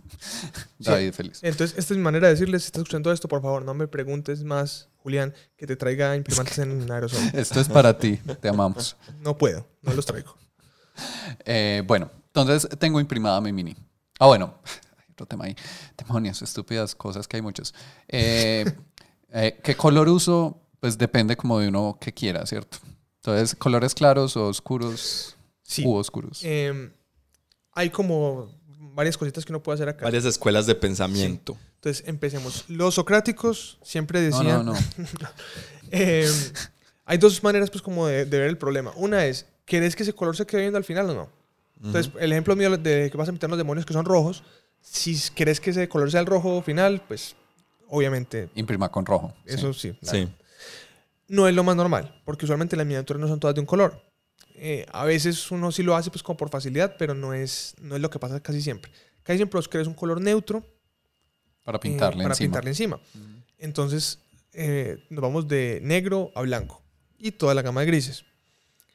Cada uno de esos tonos tiene como su ventaja y su desventaja. Obviamente, entre más claro es el color, más fácil van a pegar los colores claros encima. Y queda como más brillante. Sí, la mini queda como más, más clara, más luminosa. Ajá. Sí, sobre negro, eh, las sombras quedan más robustas, entonces el contraste es muy bacano, pero si necesitas aplicarle luego colores claros, es complicado que Hay que claro... hacer varias capas. Sí. O sea, la- es más difícil como el tema de luces. Es lo mismo cuando uno está pintando pues una pared. Si la pared está, si la pared está clara, pues si, si yo tengo una pared blanca y quiero bueno, sobre blanco es como más fácil, pero si la pared está muy oscura y la quiero aclarar, le quiero poner un blanco, le voy a tener que dar varias capas Sí. para poder eh, cubrir por completo Sí, esa sí. capa Inclu- oscura que estaba... Incluso mi recomendación es, en YouTube hay videos de gente que literal lo que hace es como, mire, voy a imprimar con toda la gama de blan- del blanco hasta el negro con los grises de la mitad y a todos les voy a poner el mismo rojo para que vean cómo queda eso encima de Ah, eso. ok.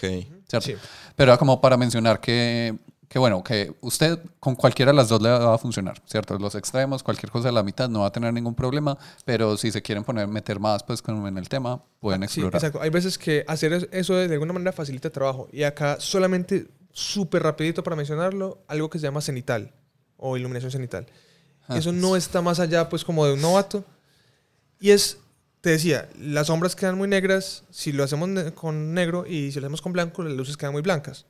Entonces, el cenital es que uno coge la mini, la imprima negra normalmente, luego con otro aerosol gris. eh, O blanco, pues como algo Sí, clarito. Algo medio, desde, de- solamente desde una dirección como desde arriba, le va dando capas más ligeras de luz y luego desde arriba arriba le da una capa más clarita. Entonces eso lo que hace es que las partes más altas quedan blancas y las partes más... Es como que ya, sí, como que le pone como una escala de grises de por Sí. sí a la mini, eh, como entre comillas natural. Sí, o sea, porque lo que haces ahí es como que simulas con Simulando el- la luz. La luz con el cono del aerógrafo. Es que el aerógrafo, bueno, también. pero Sí, del el- aerógrafo o del, del aerosol, aerosol. pues.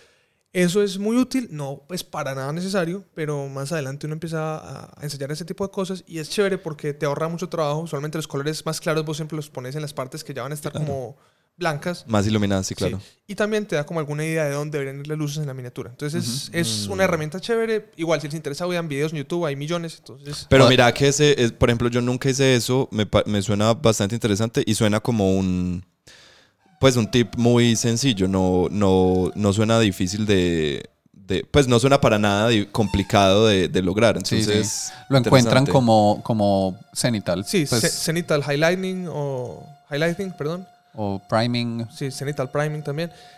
Eh, el asunto básico es ese, es- no es algo muy complicado de hacer, o sea, con muy poca práctica lo puedes hacer bien y sí, sí que ayuda mucho a, a mejorar el acabado de las miniaturas. Bueno, entonces es hora de sacar los pinceles, vamos a empezar a pintar. Hora de humedecer tu paleta. Esto va a tener sentido, lo juro. ¿Sí? paleta húmeda, Ok. Eh, entonces, para pintar, ¿qué necesitas? Pinceles, Sí, paleta húmeda. no, necesariamente. Pero eso es como Sí. súper básico y si lo haces es como te va a volver mil veces más pro Sí, ok, o facilitar. Y pinturas. listo. ¿Qué pinceles sirven? Cualquiera, Cualquiera. cualquiera. Brocha gorda. Eso no es un pincel, es una brocha. Yo lo pego en pincel. Bueno. No hay pinceles, hay... hay De hay- marca, sí. No, obviamente marca sí, pero, pero que uno diga como pintan mejor los pinceles de cerdas de cierto material o Sí, de no sé o qué. sea, algún día cuando yo logre convencerlos, vamos a tener un episodio solamente de pinceles. pinceles, pinturas. Otro de pintura, otro de disolventes, eh, otro de Yo me he visto, me vi, me vi un documental de unos pinceles que hacen en el Reino Unido de un, de un material que es de un, Animal. de un animal que sacan de Siberia, del- del- de la piel de ese Ajá. animal y son como súper costosos. Sí. Sí. Eh, pues es curioso porque parecería que esto es parte de un guion y no. Eh, eso es, ese animal se llama la eh, Marta Kolinsky. que- Eso. Que, es. o- Ah, o- sí. Marta. Ustedes no tienen Martas. o Mi tía Cojan a Marta. su Marta más cercana. Kolinsky Tashmir. Es un animal de Siberia que tiene un pelo que es perfecto para hacer pinceles. La marca que decís posiblemente es Winsor and, Newton. Sí, es Winsor una and marca Newton, sí. histórica. De hecho, hace unos días estaba en el museo con mi novia y eh, estamos viendo una colección de pinceles que tienen de los artistas de allá del 1800 y 1700 y pico, Winsor and Newton. ¿Así? Ujú. Esa es una marca histórica.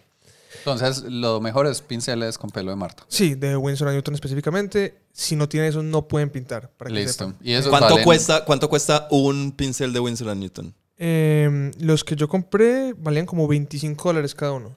Ah, pero eso es muy barato. Pues, Pues para un pincel, Si uno, uno compra un kit de pinceles como de 10 por 5 dólares.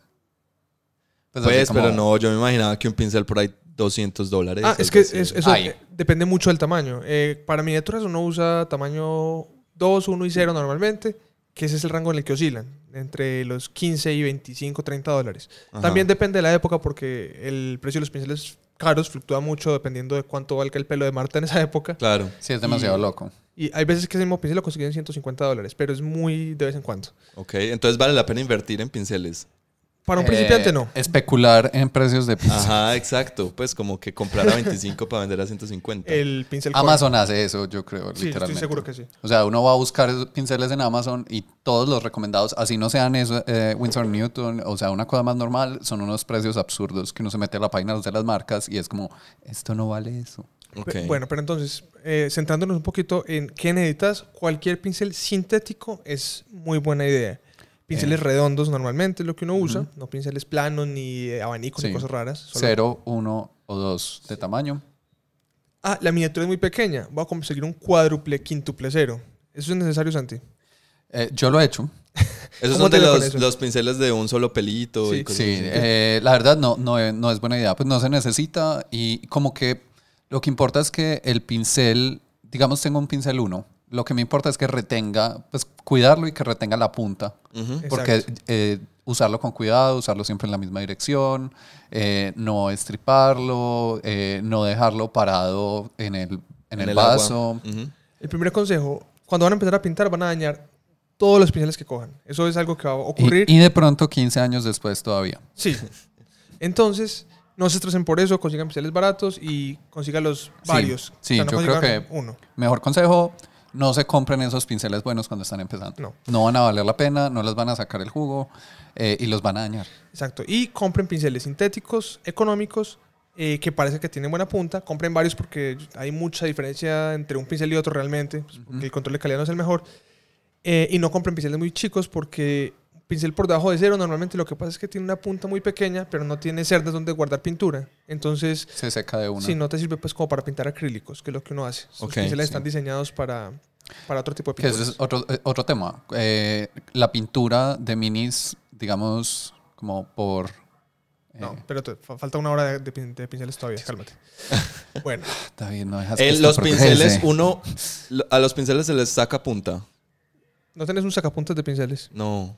No, pero... Sí, eh, estoy preocupado. pero- ya pero- entre- pero sí hay les como- conté que tengo problemas de ansiedad. No me digas que necesito un sacapuntas de pinceles porque ya tengo que ir a comprarlo. De hecho, Pero- el, el- el vaso de Games Workshop, eh, marca registrada, Sí se pueden dejar ahí. ti- tiene como un- unas canales que son Ya. para sacarle punta a los pinceles. Es una estupidez. Pero, pero digamos que si está despelucado tu pincel, eh, venden jabón para Ok. pinceles, para pegarle un bañito como con espuma y decirle que lo quieres. Ah, que es como, como un, ¿cómo se llama? Como un shampoo y acondicionador para Eh, el pincel. Exacto. Y eh, eso ayuda también a que vuelva a coger la forma original. O sea, hay como, si tienes un pincel que te gusta mucho y fue caro, hay, hay formas de volverlo a, yo no Sí, sé, o arreglar sea, un, poquito. Un pincel fino, costoso, ¿cuánto te dura? Usándolo mucho, año y medio. Entonces realmente no es, no es costosísimo, pues. Eh, lo otro es que, de nuevo, uno no usa esos pinceles para todo. De hecho, el 80-90% de lo que uno pinta, si sabe pintar, pues como súper teso, igual es con pinceles baratos que no le importan. Porque para echar capas, base, para pues necesitas esos super pinceles. Ujú. Entonces, listo. Ya tengo mis pinceles sintéticos, en fin. Ah, pero es que en Todo en Artes venden, Todo en Artes es una tienda aquí pues de artes sorpresivamente. Todo en hurtos. Sí. Venden los pinceles de pelo de Marta. Deben ser súper buenos. No, son horribles. Son muy malos. Los pinceles de pelo de Marta son. Digamos, eso es- esa es una denominación que no significa nada. Hay una marca, hay una, un- una especie específica de animal que es el que produce pinceles buenos. Y es costoso. Cualquier tipo de sabandija de varios Comadreja. de varias áreas geográficas que, usted- Marmota. que le puede quitar pelo, lo llaman pinceles de Marta. Pero no por eso van a tener ese tipo de calidad. De hecho, los pinceles de Marta que conseguís económicos acá en Colombia son muy malos. O sea, no son de pronto buenos para pintar óleo, pero no son buenos para pintar lo que nosotros pintamos. Ah, ok. Entonces, Yo eh, tenía, por ejemplo, los de óleo creo que son de, de pelo de camello o algo así. hay pelo de camello, pelo de ardilla, hay Ujú. diferentes, diferentes animales. Entonces, para nosotros, recomendadísimo pi- pinceles sintéticos. Tampoco compren pinceles sintéticos costosos, que también los hay. Eh, y a medida que el limitante que les impide a ustedes hacer lo que quieren hacer es el pincel, Cámbienlo. cámbienlo por uno, otro nuevo. Y cuando ya digan, no, es que eh, realmente sí siento que Si tiene un poquito más de punta, puede hacer cosas más tesas, entonces empiezan a subir de, de calidad. El momento en que ya digan, ya estoy listo para pintarle pupilas Eh, y el iris a mi, a, mi, a mi miniatura, ahí de pronto que le ya sí. como, como anime sudamente. Ajá. A manera informativa, ¿qué son marcas reconocidas como marcas buenas? Hay una marca intermedia eh, que es Army Painter, tiene pinceles buenos, tiene, algunos de ellos son de Marta Kolinsky. Eh, Eso suena como una actriz. Sí. el, hay uno que se llama Kolinsky Masterclass, de ellos es, es chévere. Ah, es- es- esos anuncios de Facebook de ma- Masterclass. Ahí es cuando Mar- Marta Colinsky Marta Kolinsky te da una masterclass de, de cómo pi- pintar pinceles, miniaturas. de cómo hacer pinceles con ella. Eh, bueno, hay otros pinceles un poquito más costosos, marca Vallejo, también tienen una línea que se llama Kolinsky Tashmir, es muy buena, yo también tengo de esos, y no son tan costosos como los otros, son pinceles de 15 dólares. Ok. Y ya cuando de verdad decís, no, es que yo quiero conseguir lo más play que hay, opciones son Artis Opus, eh, Winsor and Newton, que es una muy buena, Da Vinci es otra que es buenísima, eh, Rosemary and Co. Son como las, las grandes marcas pues que, que producen pinceles súper calidosos. Estos pinceles son pinceles para acuarela normalmente. Ajá. Y nosotros los usamos para pintar miniaturas porque conservan la punta muy bien. Tienen una punta súper pequeñita, pero eh, la barriga del pincel es muy grande, entonces pueden cargar mucha pintura sin perder la punta. Eso es lo que los hace costosos. Ok. Y como son pelos naturales, se pueden lavar muy bien y con shampoo los puedes dejar otra vez casi como nuevos. Entonces son durables. Ok. Porque el pelo sintético se va desgastando más rápido que el pelo natural eh, frente a esos lavados. Sí. Como en la vida real. Entonces, eso es pues como lo fundamental de pinceles. No necesitas conseguir 60 pinceles, ni necesitas conseguir del 0 al 9, ni que es que este es pelo de gato. Es, es- ¿Cuántos, ¿Cuántos pinceles tienen ustedes para pintar? Eso no es una pregunta que se hace. Eso no se le dice a un caballero. Eh, no, mentiras. Yo tengo como tres, pero yo no soy el mejor referente para este tema. Pues yo soy, aunque llevo mucho tiempo en el hobby, realmente la pintura es lo que menos se me facilita, digamos. Yo cada vez que tengo la oportunidad de pasar por un sitio donde hay pinceles, compro pinceles. Entonces tengo, pues tengo un cajón. David lo que tiene es un problema. Sí, no, no uno, muchos, pero, Una adicción. pero no, pero digamos yo, o sea, tres pinceles. sí, Eh, te puedes defender, puedes tener un pincel que sea como el guerrerito para capas base, por ejemplo.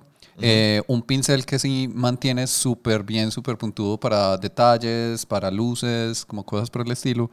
Y un pincel que, está, que es el vuelto nada, que es para eh, dry brushing, para el pincel seco. Que eso sí destruye pinceles. Bueno, y la última pregunta de pinceles. Ah, pero Game Workshop vende pinceles. Sí, yo los vendo también.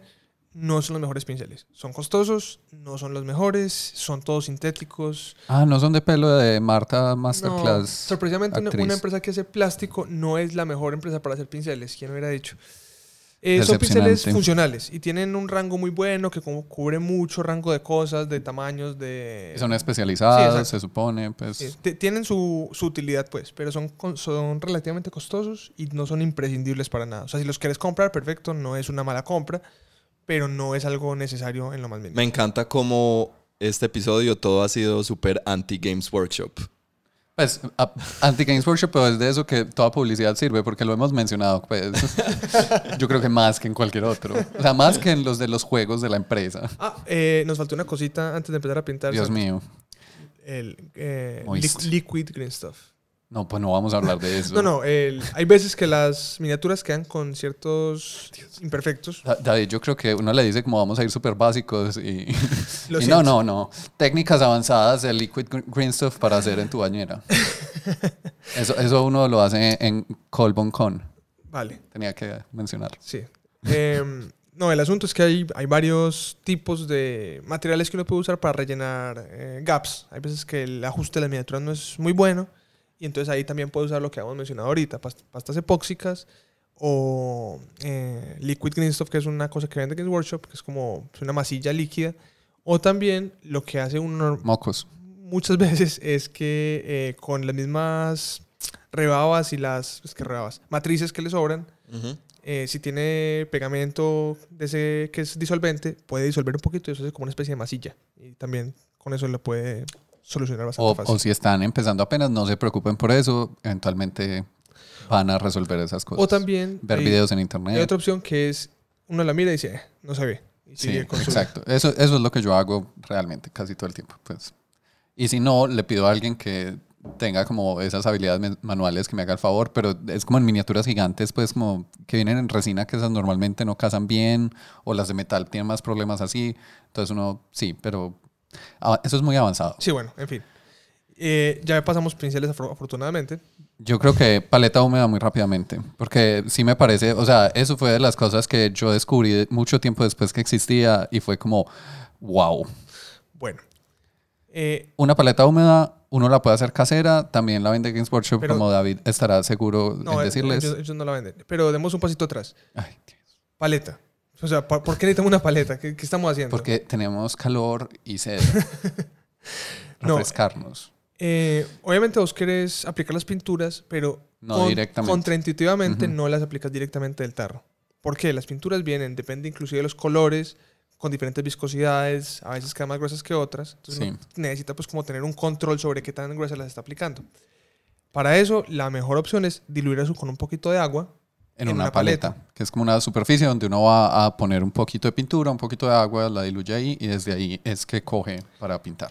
Entre más delgadas son las capas de pintura que aplicas, más delicado y más bonito queda el resultado. Pero Ujú. entonces obviamente si pintas literalmente 100 capas, va a quedar súper perfecto, pero te demoras Pues un 100 forro. capas súper diluidas, exacto. no es como 100 capas recién sacadas de la, del pote. Ajá. 100 capas de aerosol. Em, Eso ya no es nada. pero entonces sí, es como ese balance pues entre cuánto me quiero demorar pintando eh, versus Ujú. qué resultado quiero conseguir. Entonces, si uno usa como una paleta, así como, como el cliché del pintor del Renacimiento, pues, que es como, como esa cosa en forma, ¿eso qué forma En es? forma Como de paleta. Un óvalo corazonado. Como de Bob Ross. Sí, eso. Si uno usa esa, que esas son muy buenas, se usan mucho, por ejemplo, en óleos, Sí. que son pinturas que se demoran mucho en secar porque pues, son a base de aceite, necesitan un solvente, no estoy seguro, cosas así. Yo no pinto eso. Eh, esa funciona ahí, pero con pinturas acrílicas, que es el tipo de pinturas que usamos en miniaturas, se secan muy rápido, entonces si la pones ahí, eh, se te va a secar como Sí. inmediatamente, pues casi Pues- que uno mira para otro lado y ya está seca. Exacto. es- las pinturas acrílicas se secan muy rápido, entonces es difícil que con una paleta normal puedas pues trabajar mucho tiempo. Una paleta húmeda básicamente es una esponja, una superficie pues que tiene agua, encima va un papelito que es como medio permeable y encima pues puedes poner la pintura. Entonces lo que pasa es que eh, por la porosidad del papel la pintura no es capaz de bajar a la esponja, pero el agua sí es capaz de subir. Entonces Mantiene eso húmeda mantiene la húmeda la pintura. un largo rato y si vos con el pincel presionas un poquito en el papel, jala un poquito de agua de abajo, entonces puedes controlar la dilución con mucha, mucho control, valga la Sí. redundancia, eh, desde la paleta. Eh, eso se puede hacer con esponjas o pañitos. Papel de cocina, eh, sí, papel de cocina, pañitos de esos de cocina que son así también como suaves. ¿vale? todo, todo ese tipo de cosas como absorbentes. Sí, cualquier material absorbente, eh, lo pones en una coquita Sí. plástica, encima le pones una cosa que se llama parchment paper, eso lo conseguís en tiendas como de repostería. Pero, ¿Sabes? Yo que he usado y me funciona, aunque creo que no es el ideal, papel mantequilla. Sí, funciona y no es el ideal exactamente. Sí. Porque vos querés que sea como permeable en un solo sentido. Y el papel mantequilla, pues, aunque lo es, lo que hace es que separa mucho la pintura porque es muy... Igual funciona. Sí, funciona, pues. Era el que había en mi casa. Eso.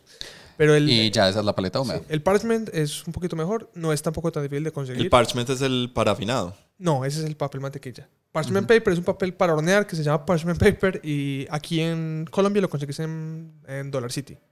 Ujú. Súper fácil. Y es súper conveniente. También hay marcas que venden la paleta húmeda ya hecha. Eh, No pues, importa. Sí, no importa. Listo. Esa es la paleta húmeda. La única cosa es que si la vas a hacer, eh, después de usarla, lavala. Las que vienen ya con, ¿cómo se llama? Con, pues, prehechas, usualmente tienen un biocida en la, en la espuma.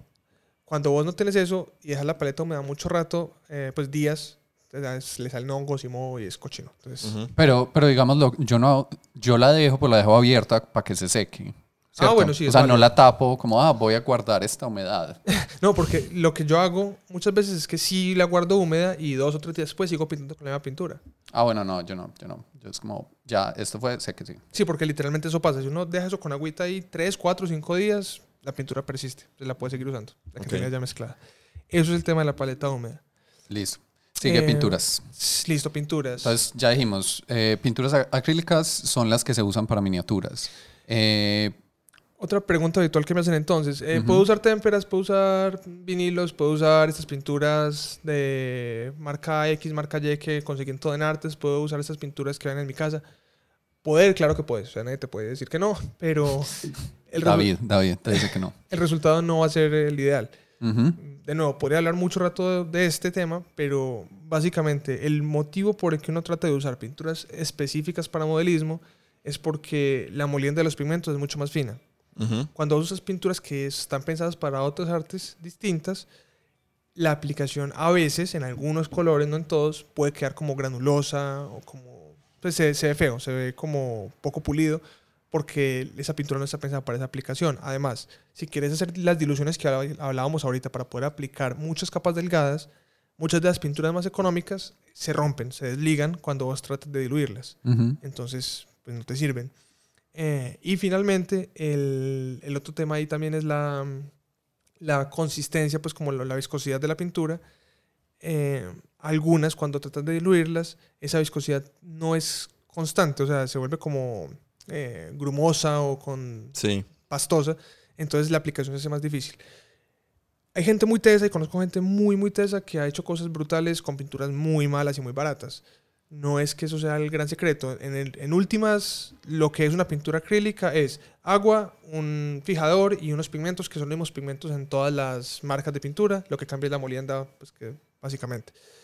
Pero entre más, digamos, se economiza uno en eso, más difícil se hace la vida después. Entonces, Sí, también si, si uno no tiene pues la habilidad, si apenas está empezando, pues si usas pinturas, lo que decíamos de modelismo, pues te va a facilitar un poco el aprender, el hacer las cosas, el que el resultado en esas primeras minis de pronto sea mejor que si te vas con otro tipo de pinturas que no son específicas para esto. Eh, pintu- preguntas que la gente hace mucho y pues no le parecen obvias, pero no sobra decirlas. ¿Esas pinturas las tengo que diluir con trementina, con thinner? No, son pinturas base agua, las diluís con agua. Ah, pero es que yo sé que hay unos diluyentes. Sí, hay diluyentes, te venden Marca Games Workshop. Sí, te venden... literal. Sí, de diferentes marcas hay pues. Eh, Liquitex acá también maneja unos O sea, diluyentes Games Workshop te vende agua, básicamente. Agua de rico, sí. Sí. Lo que se llama Lamian Medium es chévere, pero no es la mejor. Hay mejores diluyentes. Vallejo tiene una línea de diluyentes muy buenos. Eh, como te decía, Liquitex acá tiene unos diluyentes económicos. Pero si están empezando apenas, Sí. Agua. No es necesario. la no es necesario y lo van a diluir así un poquito en la paleta húmeda o un poquito hasta que la, ya no esté pues como tan densa la cosa, tan Sí. viscosa. Ah, eh, que no, entonces mm, me dijeron también que tengo que, que no, los colores no se pueden mezclar, porque son, no, no, sí se pueden mezclar, obviamente, pues pinturas acrílicas con pinturas acrílicas, no hay ningún problema en que hagas mezclas. Ten en cuenta que si mezclas muchos colores, pues sí puedes tener resultados raros, los colores están como empantanando, en fin, pero ensaye, pues eso no, no Especialmente si los mezclas con pantano. Si en vez de agua usas pantano, sí. que, que es a base de agua también. Sí. Eh, Em, ¿Qué más? Eh, no, es que yo he visto que la gente pinta miniaturas con óleos. Sí, hay gente que sabe hacer efectos con óleos. Eso es muy avanzado, no lo vamos a tocar hoy. Em, creo que hemos tocado un montón de sí. cosas que no íbamos a tocar hoy. Historia de mi vida. Esa es mi vida. Em, ¿Qué más es como así habitual? Eh, que se pueden mezclar pinturas Games Workshop con pinturas Vallejo. Obviamente sí. Que se pueden mezclar pinturas Games Workshop con pinturas Franco Arte que compré en la papelería. Sí. Mira, a ver, sí, pues posiblemente. Que el resultado pues puede variar. Ujú. Pero sí. Igual, igual es de esas cosas, pues si tengo una pintura muy cara y una muy barata, pues eh, yo veré si me arriesgo a hacer experimentos como con la cara o más bien dejo los experimentos para la barata o cosas por el estilo, pues como que tanto me arriesgo ya es decisión personal y de pronto también económica. Y eh, veo que hay una gama de pinturas bravísima, que hay pinturas para aerógrafo, que hay pinturas para pincel seco, que hay pinturas para... ¿Necesito conseguir todo eso? No, no necesitas conseguir todo eso. Eh, básicamente, mira qué es lo que vas a usar, conseguir lo que vas a usar, porque no solo Games Workshop, cualquier marca de pinturas te va a querer vender a vos 10.000 pinturas y no todos son idiotas como yo. Entonces, comprar realmente lo que necesites ahorita. No significa que cada producto no tenga de pronto un uso específico que pueda tener gracia, pero pues es importante pues no caer como en ese en esa necesidad de que no, es que aquí es exactamente que la capa de estos manes son con Samesi Desert y hay un color muy parecido, pero no es Samesi Desert, entonces no me sirve. No. Pues mira, En re- que eso es otro tema de las pinturas de minis. Tienen unos nombres arcaicos hermosos. muy buenos para son la gente como, son como como temáticos. Eh, Pero es como bueno, los, colo- los colores de los carros. ¿Ustedes no han visto cómo se No. llaman los colores de los carros? No. Yo recuerdo que mi papá tenía una camioneta que cuando se la vendieron era rojo manantial. Que uno asocia esas dos cosas. Como esos rojo manantiales manan- rojos. Como esos manantiales rojos, Sí, exacto. sí, sí, total. A los que uno va y uno dice como, uy, aquí no fue. Eh, la otra pregunta clásica de, de artista plástico o artista digital. Parece es que mira, todos los colores se hacen con negro, blanco, amarillo, azul y rojo. Entonces dame un buen amarillo, un buen rojo, un buen... Sí, pues dale, en teoría eso es posible de nuevo, pero no es algo práctico, no es algo lógico realmente y hay motivos ya de fondo por los cuales yo nunca te recomendaría partir de esa teoría para pintar tus miniaturas. Que Eh, no creo que sea bueno ahondar en eso. Sí, no lo vamos a hacer. Pero no te pongas como con esa mente, no, es que amarillo, azul y rojo y esos no. Mira qué colores vas a usar y conseguí esos. Y, Y lo, lo interesante es que pues tu ejército por lo general, pues y eso sí me parece que está bien diseñado, tiene, un, tiene uno o dos, dos paletas, bueno, o, o tres paletas de colores de las cuales elegir y esas paletas por lo general son de tres o cuatro colores. Sí, Entonces digamos- te compras esos tres o cuatro colores y con eso te podés ir pa- Las, o sea, con las empresas, o sea, los juegos, sí, como tal, te sugieren ya como, ah, bueno, estás jugando marines, este tipo de marines, estos son los colores de esos marines. No tenés que ponerte súper creativo a hacer cosas si no querés. Eh, podés ser muy teso y experimentar y desarrollar como toda tu habilidad en el hobby en ese esquema de color. Pero ya te están dando unos esquemas de color como prediseñados que tienen sentido en el trasfondo del juego. Eh, y lo que dice Sandy, pues esos esquemas, si uno quiere hacer lo más sencillo posible, van a ser, digamos que, tres, cuatro colores base. Que ahí vamos a pasar como ya, yo creo que al último tema, que es como, bueno, listo, tengo mis pinturas, Sí. ¿cierto? Tengo mi paleta, tengo mi pincel, ya está imprimida la miniatura, voy a empezar. Eh, eh, Games Workshop, y es un concepto que se puede pasar al resto de juegos y funciona bastante bien, tienen una cosa que se llama tener el ejército battle ready, como listo para la batalla o listo para el juego, que es tener tres colores diferentes, sí. ¿cierto? Ok. Eh, de nuevo, tampoco es por extendernos, pero la idea no es que el que no quiera pintar lo vamos a obligar a pintar, pero eh, y tampoco, digamos, si alguien quiere pintar a un nivel como de juego de mesa, decirle, no, es que lo tuyo está muy feo, no es, no es válido. Entonces, como las, el estándar mínimo que uno dice, no, todo esto está pintado, es ese, es tres colores aplicados y ya. Y de ahí para arriba todo lo que quieres hacer es puro hobby, porque te querés esforzarte para que sea bonito. Eh, ese tres colores aplicados puede ser como la cosa más sencilla que se imaginen, o sea, como la imprimé y le voy a dar una capa plana, eh, digamos, no sé, la, la armadura azul, eh, unos detalles en rojo y otros en café, y ya esos son los tres colores válido. Por ejemplo, Estás a- empezando apenas, Sí. eso es lo que vas a hacer. para un Space Marine que hace mu- mucho la gente, eh, pinta todo el, eh, imprime el modelo del color que va a ser la armadura y ya el- los otros dos colores son eh, las armas son metálicas y las correitas y eso es color cuero, ya, Ujú, café. y ya. Ujú. Entonces, pero ahí está como, bueno, si uno, ellos tienen como tres pasos que se recomiendan como para pintar tu primera miniatura y que quede bonita, pues como, como que te sientas de pronto un poquito mejor con ella. eh, hay como tres pasos básicos. El primero es, después de imprimar, pues, eh, aplicar capa base. Sí. Eh, ellos tienen una, una gama de pinturas que tienen el nombre base y es que porque son, tienen mejor cobertura. Realmente eso es irrelevante, cualquier pintura te sirve. Una- De las que ya hablamos, Sí. eh, re- cuando decimos cualquier cosa, tengan en cuenta lo que ya Sí. dijimos. Eh, ahorita Games Workshop, no es la- Games Workshop es la única marca de pinturas de miniaturas. También está Vallejo que tiene pinturas súper buenas. También está Army Painter que tiene pinturas bien. Eh, P3, que la marca de Privateer Press, también tiene pinturas funcionales. Entonces, pues, desde que haya una pintura pa- para modelismo estamos bien. Ujú.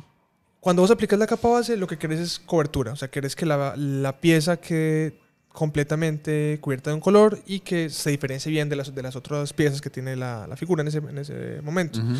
Eh, acá no estás buscando hacer detalles ni nada, solamente que el color base se note. Sí, y el color base es como, ah, bueno, eso es una arma metálica, pinte toda esa arma de ese metal, es color metal. Eh, es una armadura verde, pinte la armadura de verde, ya. No se preocupe porque, ah, no, pues, se ve súper plano, lo más seguro es que se va a ver súper plano en este momento, es la base. Listo. Eh, ya una vez tengo como todas las bases que, bueno, uno primero aplica todas las bases. Eh, estos pues es completamente, depende del- de cada persona, Bueno. cómo, cómo aborda el tema. Eh, hay gente que trabaja un color y lleva ese color hasta que ya lo tiene pues como listo y luego Ujú. sigue con otro color y hay gente que lo, lo va haciendo es como por pasos. Por los pasos. sí. Entonces, eso- Entonces, vamos a decirlo por los pasos, pero se puede hacer a partir de colores o a partir de regiones de la miniatura. Sí. Pues ve, hay videos de esto, es lo que hay. Sí, el, el tema es que uno tiene que encontrar su, como su flujo de trabajo, Ujú. cómo, cómo se siente más cómodo. Entonces, eh, ahora, un concepto fundamental. Yo tengo mi miniatura pintada. Listo. Apague y vámonos, ¿cierto? No. Sí, Eh, sí, el, sí. Andy, off, off. el, digamos, como el arte o el propósito de pintarme una miniatura es, de alguna manera, capturar la luz. Es como lo que uno quiere. Oh, Dios mío, esto ya está metafísico. Entonces, eh, ¿Qué es la luz? ¿cómo, se- cómo se consigue? Estamos aquí para capturar nuestra luz interna. Ustedes sienten su luz. Cállate. Focus. Entonces, ¿cómo lo hacemos? Eh, buscando luces y sombras. Eso también lo llaman contraste. Y en términos generales, entre más contraste una miniatura, mejor se ve. Eh, no, cuando es súper exagerado se vuelve como caricatura, pues como cómic. En términos generales, bueno, sí. Tienes razón. Pero uno quiere pues como que haya una, una diferencia entre el punto más brillante de la miniatura y el punto más oscuro de la miniatura. Sí, entonces íbamos en que la capa base y está muy plano, Está no plano, tenemos exacto. contraste. No tenemos nada de contraste, no hay luz. La única luz que le está pegando es la literal luz natural que le está pegando y eso no es suficiente. Entonces queremos acentuar ese efecto de la luz. ¿Cómo lo asentamos en primer lugar? Con un lavado. Es la técnica básica que usa Entonces todo el mundo. vayan a su fregadero o lavamanos o algo así con su miniatura. No, no hagan eso, no hagan eso. Pues pueden hacerlo. Es- Eh, hay pinturas que se llaman washes o lavados. eh, se caracterizan O porque son tintas. tintas y inks o shades también en otras marcas. Eh, lo que son son pinturas muy translúcidas y que fluyen muy bien. Es decir, pues tienen buen flow. tienen bien flow. buen ble, ble, ble. Flow. Sí. Llega el verano. Entonces, lo que buscamos con eso es que al aplicarla, eh, como son tan translúcidas, en las partes planas de la figura no se, no se ven, o de pronto hacen un pequeño tinte sobre el color que está detrás, pero en las partes donde se logran acumular, se acumula pigmento y quedan como marcado. Digamos que naturalmente las tintas van a los recesos, pues como a los huecos y Sí. en los detalles. A los valles. eso, a- Eso. A, a los pliegues, a todas esas rugosidades, ahí se Eh, acumulan. Sí, a veces no lo hacen tal cual, entonces hay que ayudarla un poquito con el pincel, como llevar el pigmento donde uno quiere, que no se acumule en lugares como eh, poco naturales o algo así, pero facilitan pues cantidades ese tema de las sombras porque casi que uno hace un lavado y tiene sombras. Sí, instantáneas. Sí, Lo pues, deja secar. De hecho, cuando se empezó este, este cuento de los shades, eh, fue hace mucho tiempo con una serie de, de pinturas, una se llamaba Devland Mod, que era como un lavado café, que ahorita pues se llama Agrax Airshade. Y la gente de ese lado le decía Liquid Talent. O sea, porque no, vos cogías- ese no es eh, null noil. No, no. El, pues, de- de- eh, Devland Mod era Liquid Talent. Null Noil es como el, el jugo que uno le aplica a todo, literalmente. Sí. Es, es un tinte negro, entonces eso resalta los detalles súper Entonces uno se lo pone, Ajá. casi que mete la miniatura. Sí. No lo hagan, por favor, en el pote ahí. Entonces, si vos lo aplicas súper grueso, igual de todas maneras resalta mucho la miniatura. Si lo aplicas con cuidadito, obviamente el acabado es mucho más pulido, pero de todas maneras cumple el mismo propósito. Ujú. Entonces ya tenés una miniatura con sombras. Entonces ya hay un contraste. Aunque ahí está muy, muy opaca, porque lo que pasó también es que aunque se acumule fuerte en esos, en esos También opaca valles, todo. opaca todo en general. Ajá, Entonces lo que sigue es las luces. Ah, y obviamente pues de esas shades hay de muchos colores para que pa- también los eh, cuadres con el color base que estás aplicando. Si tenés Ujú. un amarillo y le echas tinta negra, pues quién sabe eso cómo quede. Entonces hay tintas de otros colores. Bueno, entonces ahora queremos recuperar un poquito de, de esa- de ese color claro, de esa luz que perdimos. Hay varias maneras, pero la más fácil de todas. Sí, así. es- Uno está empezando, eh, técnica rápida también para uno hacer, que también es como magia, es el pincel seco. Cuando le enseñan eso, no es como, ok, o en inglés, dry brushing. eso es, es como, ok, no sabía que yo era capaz de hacer esto. No, No necesitas ser un gran artista para hacerlo. La- el principio del pincel seco es, vos coges un pincel Malísimo. normalmente plano, Uno más malo horrible. que tengas, Porque lo va a destruir. sí, y lo empapas en pintura, ¿cierto? No, pues empapar suena como... Le echas bastante pintura. Ah. Y luego con un, eh, una tela o una superficie pues como absorbente, empiezas a retirar pintura rápidamente eh, tratando de que, como dándole golpes a la punta del pincel. Sí, como que lo llenaste de pintura y ahora le vas a limpiar toda esa pintura. Pues no, no como usar eh, el papel como para quitársela, sino so- el pincel sobre el papel lo vas a aplicar hasta que ya como que no pinte. Exacto, dando como brochazos hasta que deje de pintar. Entonces, ¿qué es lo que pasa ahí? La gran, gran, gran mayoría de la pintura que está en las puntas de las cerdas eh, Se va a ir. se va a ir. Pero va a quedar una pequeña cantidad de pintura eh, Adentro. adentro del- del- de la parte más, más Gorda. o- oculta de, las de las celdas. Más Entonces, barriga. Ahí coges igualito que como estabas haciendo, le vas a dar los mismos brochazos así violentamente, pues sin dañarla, a la miniatura, en las partes que quieras resaltar. Lo que pasa entonces es que el pincel que no tiene, ti- que no tiene pintura pasa por toda la superficie y no deja pintura claramente. Pero en los relieves, Exacto, en las partes que están más elevadas, más en relieve, va a golpear un poquito de esa pintura que está ahí escondida. Entonces va a ir sacando como un poco de luz. Esto queda súper bien, igual, la manera fácil de aprenderlos con un videito, búsquenlo en YouTube, pero no, sí fuimos, o sea, yo estoy seguro que todos se lo imaginaron perfectamente. O sea, están teniendo una película 3D, 4D sensorial en su mente. Pero de todas maneras, eh, hay como un- algo que uno dice, ah, es que queda muy poco pulido, queda muy feo. No, es práctica. Hay gente que hace esto muy bien, muy teso. Ujú. es, ahí, si lo haces pues como un poco burdo, sí te puede quedar un poquito rayado, en fin, pero es algo de practicar. Y otro tip que les puedo dar es que eh, si buscan a su mamá, hermana, novia y eh, pídanle que les regale los pinceles de maquillaje viejos. Porque Ah, esos sí. pinceles de maquillaje son, Son buenos para pincel hacer seco. Ujú. Los Eh, que son los más suaves, ok. Sí, porque son, son, son muy gordos, entonces tienen mucho donde cargar pintura y las cerdas son muy suaves. Ok. digamos, si yo voy a hacer pincel seco, ¿con qué color lo hago? Como Con un color más claro que, que el área donde lo voy a el área aplicar. donde lo vas a aplicar. Ajá. Como más claro y más brillante, como más com- vívido, ¿cierto?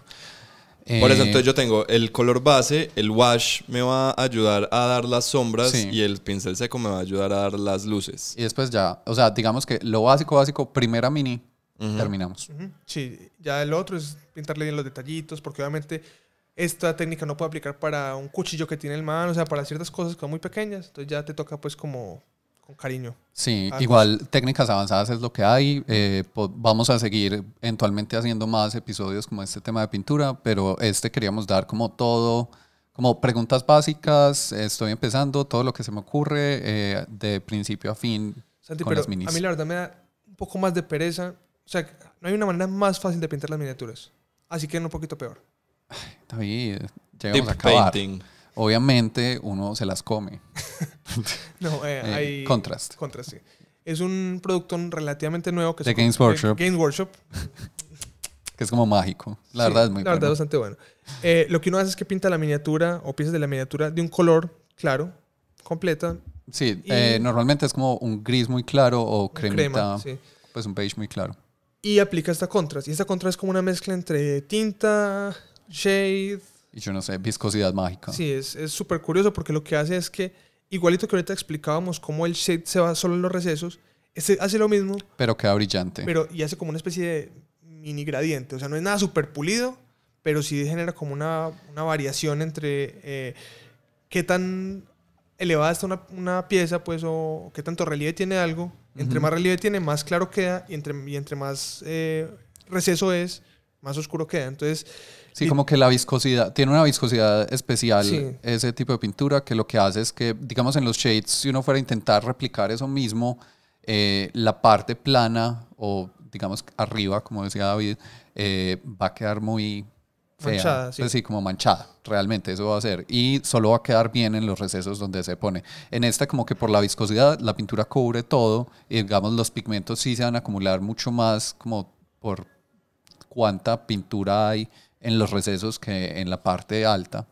eh, pero queda súper bien. Sí da- son unos colores que tienen un efecto, pues yo he visto por ahí que dicen como bubblegum, como chicle, como ese tipo de color, como todo brillante, medio como to- pastel, como todo medio... candy. Sí. Ujú. de todas maneras, igual, entre colores de contrast hay muchas diferencias. Eh, literal, si vos quisieras pintar unos marines como a la carrera, podrías imprimarlos con un color crema y tirarles contrast de un color y quedarían ok. Pues Quedarían ok, es impresionante, o sea, queda relativamente bien. Eso es una cosa que la venden no como que con eso vas a hacer todo absolutamente bien, sino que te va a agilizar mucho el proceso para hacer las cosas que queden barrel ready bonitas. Exacto. No es pues mágico tampoco. La gente piensa pues como eso es automático, no. Tenés que también irle cogiendo práctica en la aplicada. Pero hay cosas que, por ejemplo, yo que me considero decente pintando, para mí lo más aburrido de pintar miniaturas siempre eran los cueros, porque to- todos tienen cinturoncitos y la cosa donde va el arma y no sé qué, y eso era súper mamón. Em, eh, ya lo que hago es que esas piezas, al final cuando tengo la miniatura como quiero, todas esas piezas las pinto color crema, contrast de cuero y chao. No le hago nada más y me parece que quedan bien. Entonces Mm. es otra buena herramienta. Si no la han ensayado, pues vean videitos, también es chévere pues saber que existe. Y yo creo que eso es todo. Sí, Andy, Ya sé cómo pintar. o sea, ojalá hubieras eh, escuchado este episodio en los Hace- años en que jugaste. 14 años. Tus pobres tiránidos, todos encostrados. Ajá, por ahí andan. Sí, sí. Bueno, yo creo que eso es todo en el capítulo de hoy.